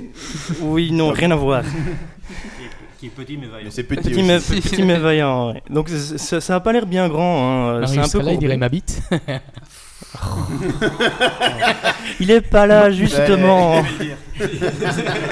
On a un spécialiste pour le dire Mais bon, à la base, à la base, il avait juste prévu de se tenir tranquille parce que bon, à 40 contre 1, ça fait quand même un peu, un peu beaucoup, hein. Donc euh, bon, il avait quand même pour lui l'avantage du terrain, on va pas lui retirer ça. Mais bon, il Quoi, avait le décidé. Oui, bah, c'est plus facile de se défendre contre 40 personnes quand tu es dans un 40 couloir personnes dans exigu. un couloir. que- Voilà, c'est ça que s'ils étaient en plein air. D'accord. Donc il avait cet avantage-là pour lui. Mais euh, il avait quand même décidé, euh, bon bah moi je suis vieux, je vais pas prendre de risques. Sauf quand euh, l'un des voleurs s'est dit qu'il se ferait bien la jolie petite blonde euh, de 18 ans à côté de lui, et qu'il s'apprêtait à la violer. Oh, le cochon. Oh oui. Donc ça a un peu mis Papy en rogne qui a décidé de se servir de ce gars-là comme bouclier humain, de prendre son couteau et de commencer à s'attaquer aux voleurs. Donc il en a tué trois, il en a blessé huit autres, ce qui a fait battre en retraite tous ses copains. Entre-temps... The Survivor, quoi. The Survivor, exactement. Entre-temps, le train est arrivé en gare, évidemment, la police était là, et le contre quelqu'un avait réussi à les appeler, et donc ils ont, ils ont réussi seulement, malheureusement, les, les gars sont par- sont- se sont barrés, l'efficacité de la police indienne, on la connaît, Euh, donc ils ont, ils ont seulement arrêté euh, les huit blessés et ramen- ramené les corps. Donc voilà. Ce que tu dis pas, c'est c'est que c'était Dalsim en fait. oui, c'est ça. donc, vo- donc voilà, euh, voilà, je me suis dit, ce type-là, c'est un winner euh, à, 40, à, à la réforme. Enfin, il devait avoir, enfin, je sais pas, on est réfor- réformé de l'armée indienne, 50, 60 ans, quelque chose comme ça. Euh, voilà, le warrior, quoi. Donc alors, le deuxième soldat que que j'ai que j'ai sélectionné, c'est au- nouveau un soldat indien, mais cette fois-ci celui-là il servait dans l'armée anglaise. Il était stationné en Afghanistan, donc c'est un à l'époque, avant, avant ce fait d'armes qui, qui lui a, qui lui a valu une promotion, il était juste caporal et euh, il était en, en service de, de sentinelle, il devait garder. euh, Quand il entend des bruits étranges et il voit euh, des terroristes placer une bombe devant la porte d'entrée du, du truc. C'est- C'est très sympathique. Donc, euh, qu'est-ce qu'il a fait Euh, Au lieu de commencer par appeler des renforts et de sonner l'alarme, il s'est dit non, non, il y a juste deux gars qui essaient de placer une bombe, je vais leur tirer dessus, ils vont partir. Ce qu'il fait, évidemment, les gars se barrent. Lui, il continue sa ronde, etc. Ce qu'il n'avait pas prévu, c'est qu'ils Il reviennent vient avec... désamorcer. non, non, non, non, je pense qu'ils n'ont pas eu le temps de poser la bombe quand même, sinon ils auraient, ils auraient, ils auraient quand même réagi. Mais bon, il les a pris sur le fait. Donc, euh, ce qu'il a f- donc euh, voilà, donc il a pas sonné l'alarme, machin, juste pour deux gars qui essayent de placer une bombe en Afghanistan, je suppose c'est courant. Ouais, pauvre. Donc, euh, ce qu'il n'avait pas prévu, c'est que les deux, euh, les deux comparses qui se sont barrés, les deux quêtes, euh, sont revenus à 30. On commençait à l'assiéger dans sa tour de garde et donc ce petit gars a résisté, il en a tué quelques-uns, enfin je crois qu'il les a tous tués, je sais plus. Il a tiré l'équivalent de 400 munitions, il a lancé 17 grenades, il a utilisé une mine. Mais grand mot Non mais le mec surtout pas efficace, tu vois. Il y a- il y, a 30 mecs, ils. Et Ils avaient pas d'armes en fait, ils couraient comme ça. Écoute, je sais pas, je sais pas avec Ils quoi ils sont avaient venus le une chercher. bombe. Enfin, j'aimais beaucoup l'article, l'article qui disait qu'il avait accueilli les 30 talibans à coups de lance-grenades et de mitrailleuses à tripode. Donc voilà, donc le gars il a résisté, il a tenu l'avant-poste juste avec ça, sans. Enfin bon. l- Juste avec ça. Juste avec ça, ouais. Avec 30 grenades, ça va quoi. Il était dans l'armurerie en fait, le gars. Où est-ce qu'il a trouvé tout ça? Il- il faut portait quand même- ça sur lui. c'est- Il faut quand même signaler que le gars est quand même tombé à un moment à coup de munitions et a dû achever les deux derniers assaillants à coup de crosse. C'était un gros. 17 grenades, il en reste encore deux. tu sais. Attends, 17 grenades et tout le reste. hein. Euh, C'est ça. Donc voilà, donc ça c'est un petit peu Rambo. euh, Ouais, coup de vraiment cœur. gros, euh, Alors, il doit aller chez Optique 2000 quoi.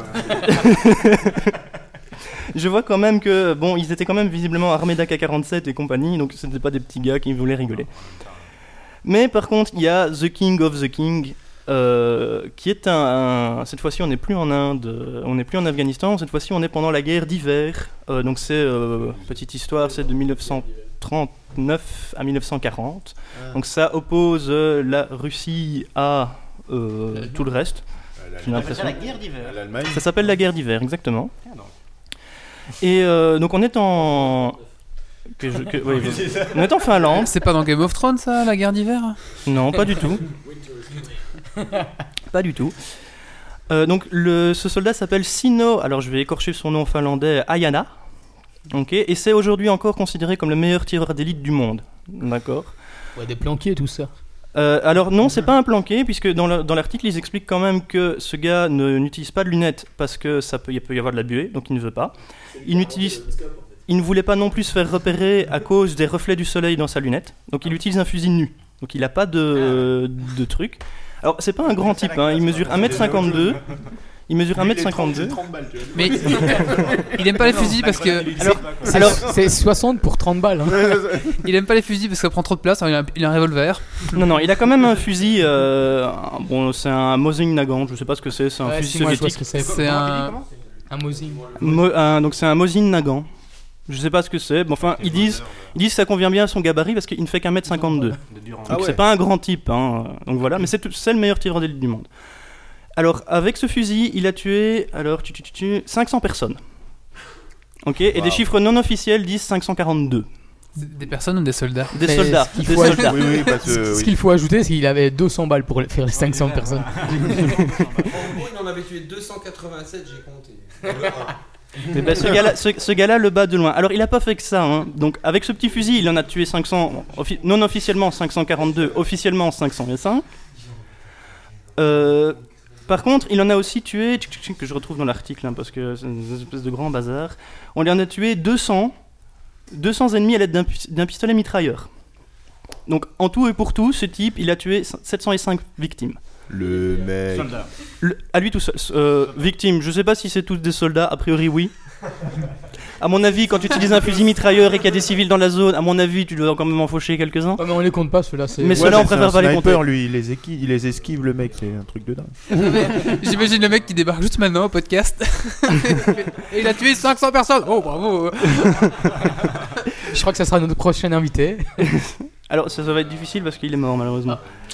Euh, alors, c'était devenu une légende hein, sur le champ de bataille et les, les Russes essayaient à tout prix de, de s'en débarrasser.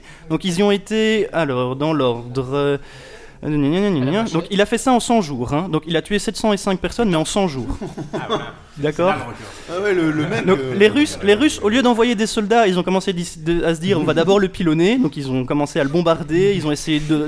Ils ont vu un mec qui avait 17 grenades. Donc ils Ils l'ont bombardé. Ils, ils ont fait des duels avec d'autres tireurs d'élite. Euh, bref, euh, ça a été le gros bazar. Il, il n'est- il n'est- il n'en est pas mort hein, de cette guerre-là. Il a juste été blessé par une par une balle euh, qu'il a reçue à la mâchoire. Ça l'a défiguré. Mais à part ça, euh, il s'en est très bien sorti quoi. Donc voilà, j'ai la photo ici pour ceux qui regarderaient mon épaule. Donc voilà, donc les Russes l'avaient quand même surnommé la mort C'est Action blanche. Man, mais qui est un peu fondu, quoi.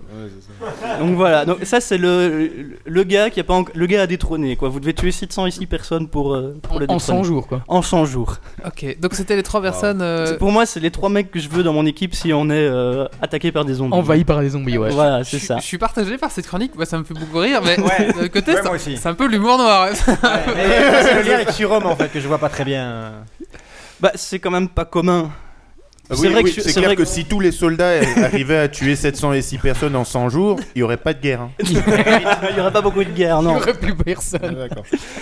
Oui, je- le terme Enfin, sur que était peut-être pas bien choisi. Est-ce que le euh, deuxième, tu le voulais vraiment dans ton 17 équipe grenades. Le mec qui avec 17 grenades n'a pas réussi à buter 30 personnes Ah, mais à mon avis, ça devait pas être facile, hein. Les Ah non, il, Non, il a, il a utilisé 17 grenades, 400 Attends, attends, balles attends. et il restait les deux derniers, c'est à la crosse. Il a encore un- ah, mais il les a eu à la crosse. Ah, quand mais je- ouais, il les a eu, c'est Ah, ça le truc, il les a eu. Bah, disons qu'il risque de, rater tu lui sa donnes une cible. crosse, tu lui donnes une crosse de fusil, il arrive Mais à se faire deux personnes. Comme au t'en moins. as un avec, mais comme le premier avec un petit couteau peut en, en tuer trois, ça, ça équilibre peut-être un petit peu. euh, Moi, celui-là, pas dans mon équipe. quoi.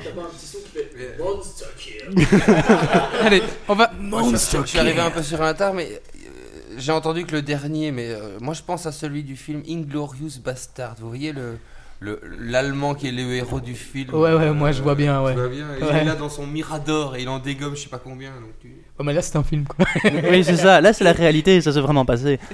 On va, clôtu- on va clôturer ici le podcast. Ça vous va euh, Ok. euh, On va commencer par Didier. Bah tiens, Didier, tombe à la fin, vas-y. Bah, ça fait que je suis content d'être revenu. Ça faisait un bon moment que j'étais pas venu. Je crois que le dernier Geeks League que j'ai fait, c'était dans les numéros 10. Quelque chose comme ça. Oula. Là, maintenant Hein?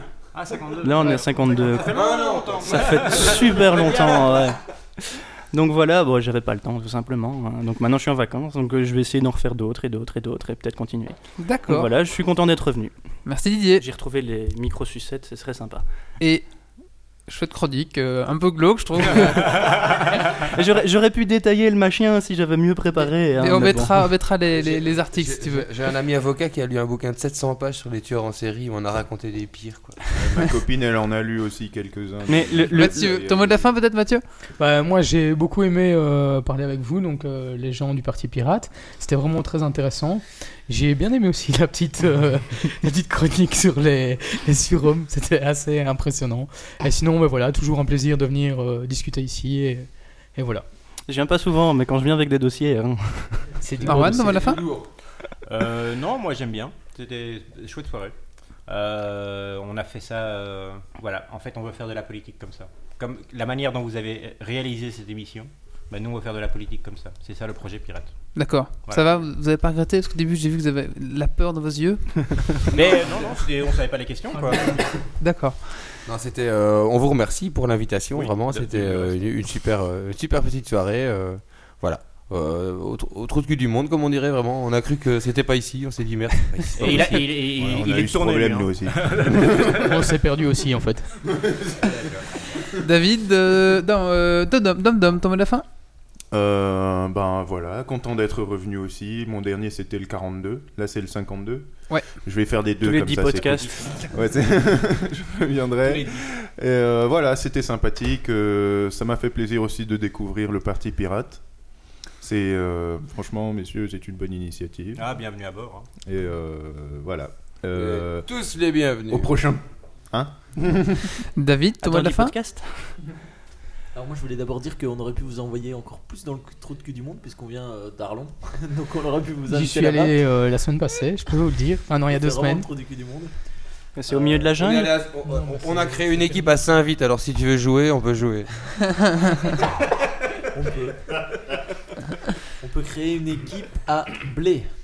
Ah Ah oui Qui s'écrit Bled. Oui, il y, a- y y des- y y a entraîneurs de France qui viennent soutenir, des, des artistes français qui viennent appeler. Et alors euh, ça se prononce Blé mais ça s'écrit B-L-E-D. Pas. Un bled quoi Toi Voilà, t'as bien ça, bled Ah ouais, moi j'aime bien les bleds. moi les bleds, j'aime bien. Et donc, ton mot de la fin Euh, à l'abordage Ouais, comment Ah Allez, je vais remercier, mais remercie beaucoup en tout cas au Parti Pirate d'être venu. Franchement, euh, ce que vous avez dit, je pense que c'était vraiment très très très très intéressant. Donc merci beaucoup à vous, merci à tous les chroniqueurs, merci aux gens euh, dans la chatroom et merci au public qui était en live ce soir avec nous. C'est- On a, on a l'impression qu'on a 50 personnes comme ça. Merci les gars. C'est des trucages, c'est des trucages. Alors pour finir ce podcast, euh, donc je rappelle que j'ai pas non. Pour, euh, pour finir ce podcast, euh, je vous rappelle que Geeks League c'est un blog www.geeksleague.be, art- un article intéressant tous les jours, ou du moins on essaye. On est sur iTunes, mettez-nous 5 étoiles pour avoir une meilleure visibilité. On est sur Facebook, sur iTunes et on a une petite boutique euh, et c'est la boutique Geeks où vous voulez acheter un t-shirt euh, vachement sympa. N'hésitez pas à aller dessus. On a des peignoirs aussi et on a des. et on a des- Est-ce qu'on a, des- est-ce qu'on a des bavoirs? Si vous voulez avoir l'air d'un vrai geek dans votre fauteuil avec un bon peignoir, vous savez où êtes des On a des housses de iPad, euh, des housses de- Est-ce d'ordinateur. est-ce qu'on a des bavoirs pour On n'a pas, on n'a pas de devoir, on n'a pas encore de bébé Il dans manque les. plus que les pantoufles. Donc voilà, si vous voulez, allez-y, euh, ça nous permettra de payer le serveur et, et toutes ces petites choses-là. D'ici là, on vous donne rendez-vous dans 15 jours où on sera en direct du jeu de rôle Avatar. Donc on va faire une émission en direct euh, directement euh, depuis nos téléphones. On va essayer le nouveau système Kirkle que euh, notre ami Tomasi nous prête, euh, nous prête gracieusement. avant, ouais. Donc on vous donne rendez-vous euh, dans 15 jours, le vendredi 27 juillet. Et d'ici là, ben, surtout amusez-vous bien et jouez bien. Ciao ciao, merci au Parti Pirate. Merci.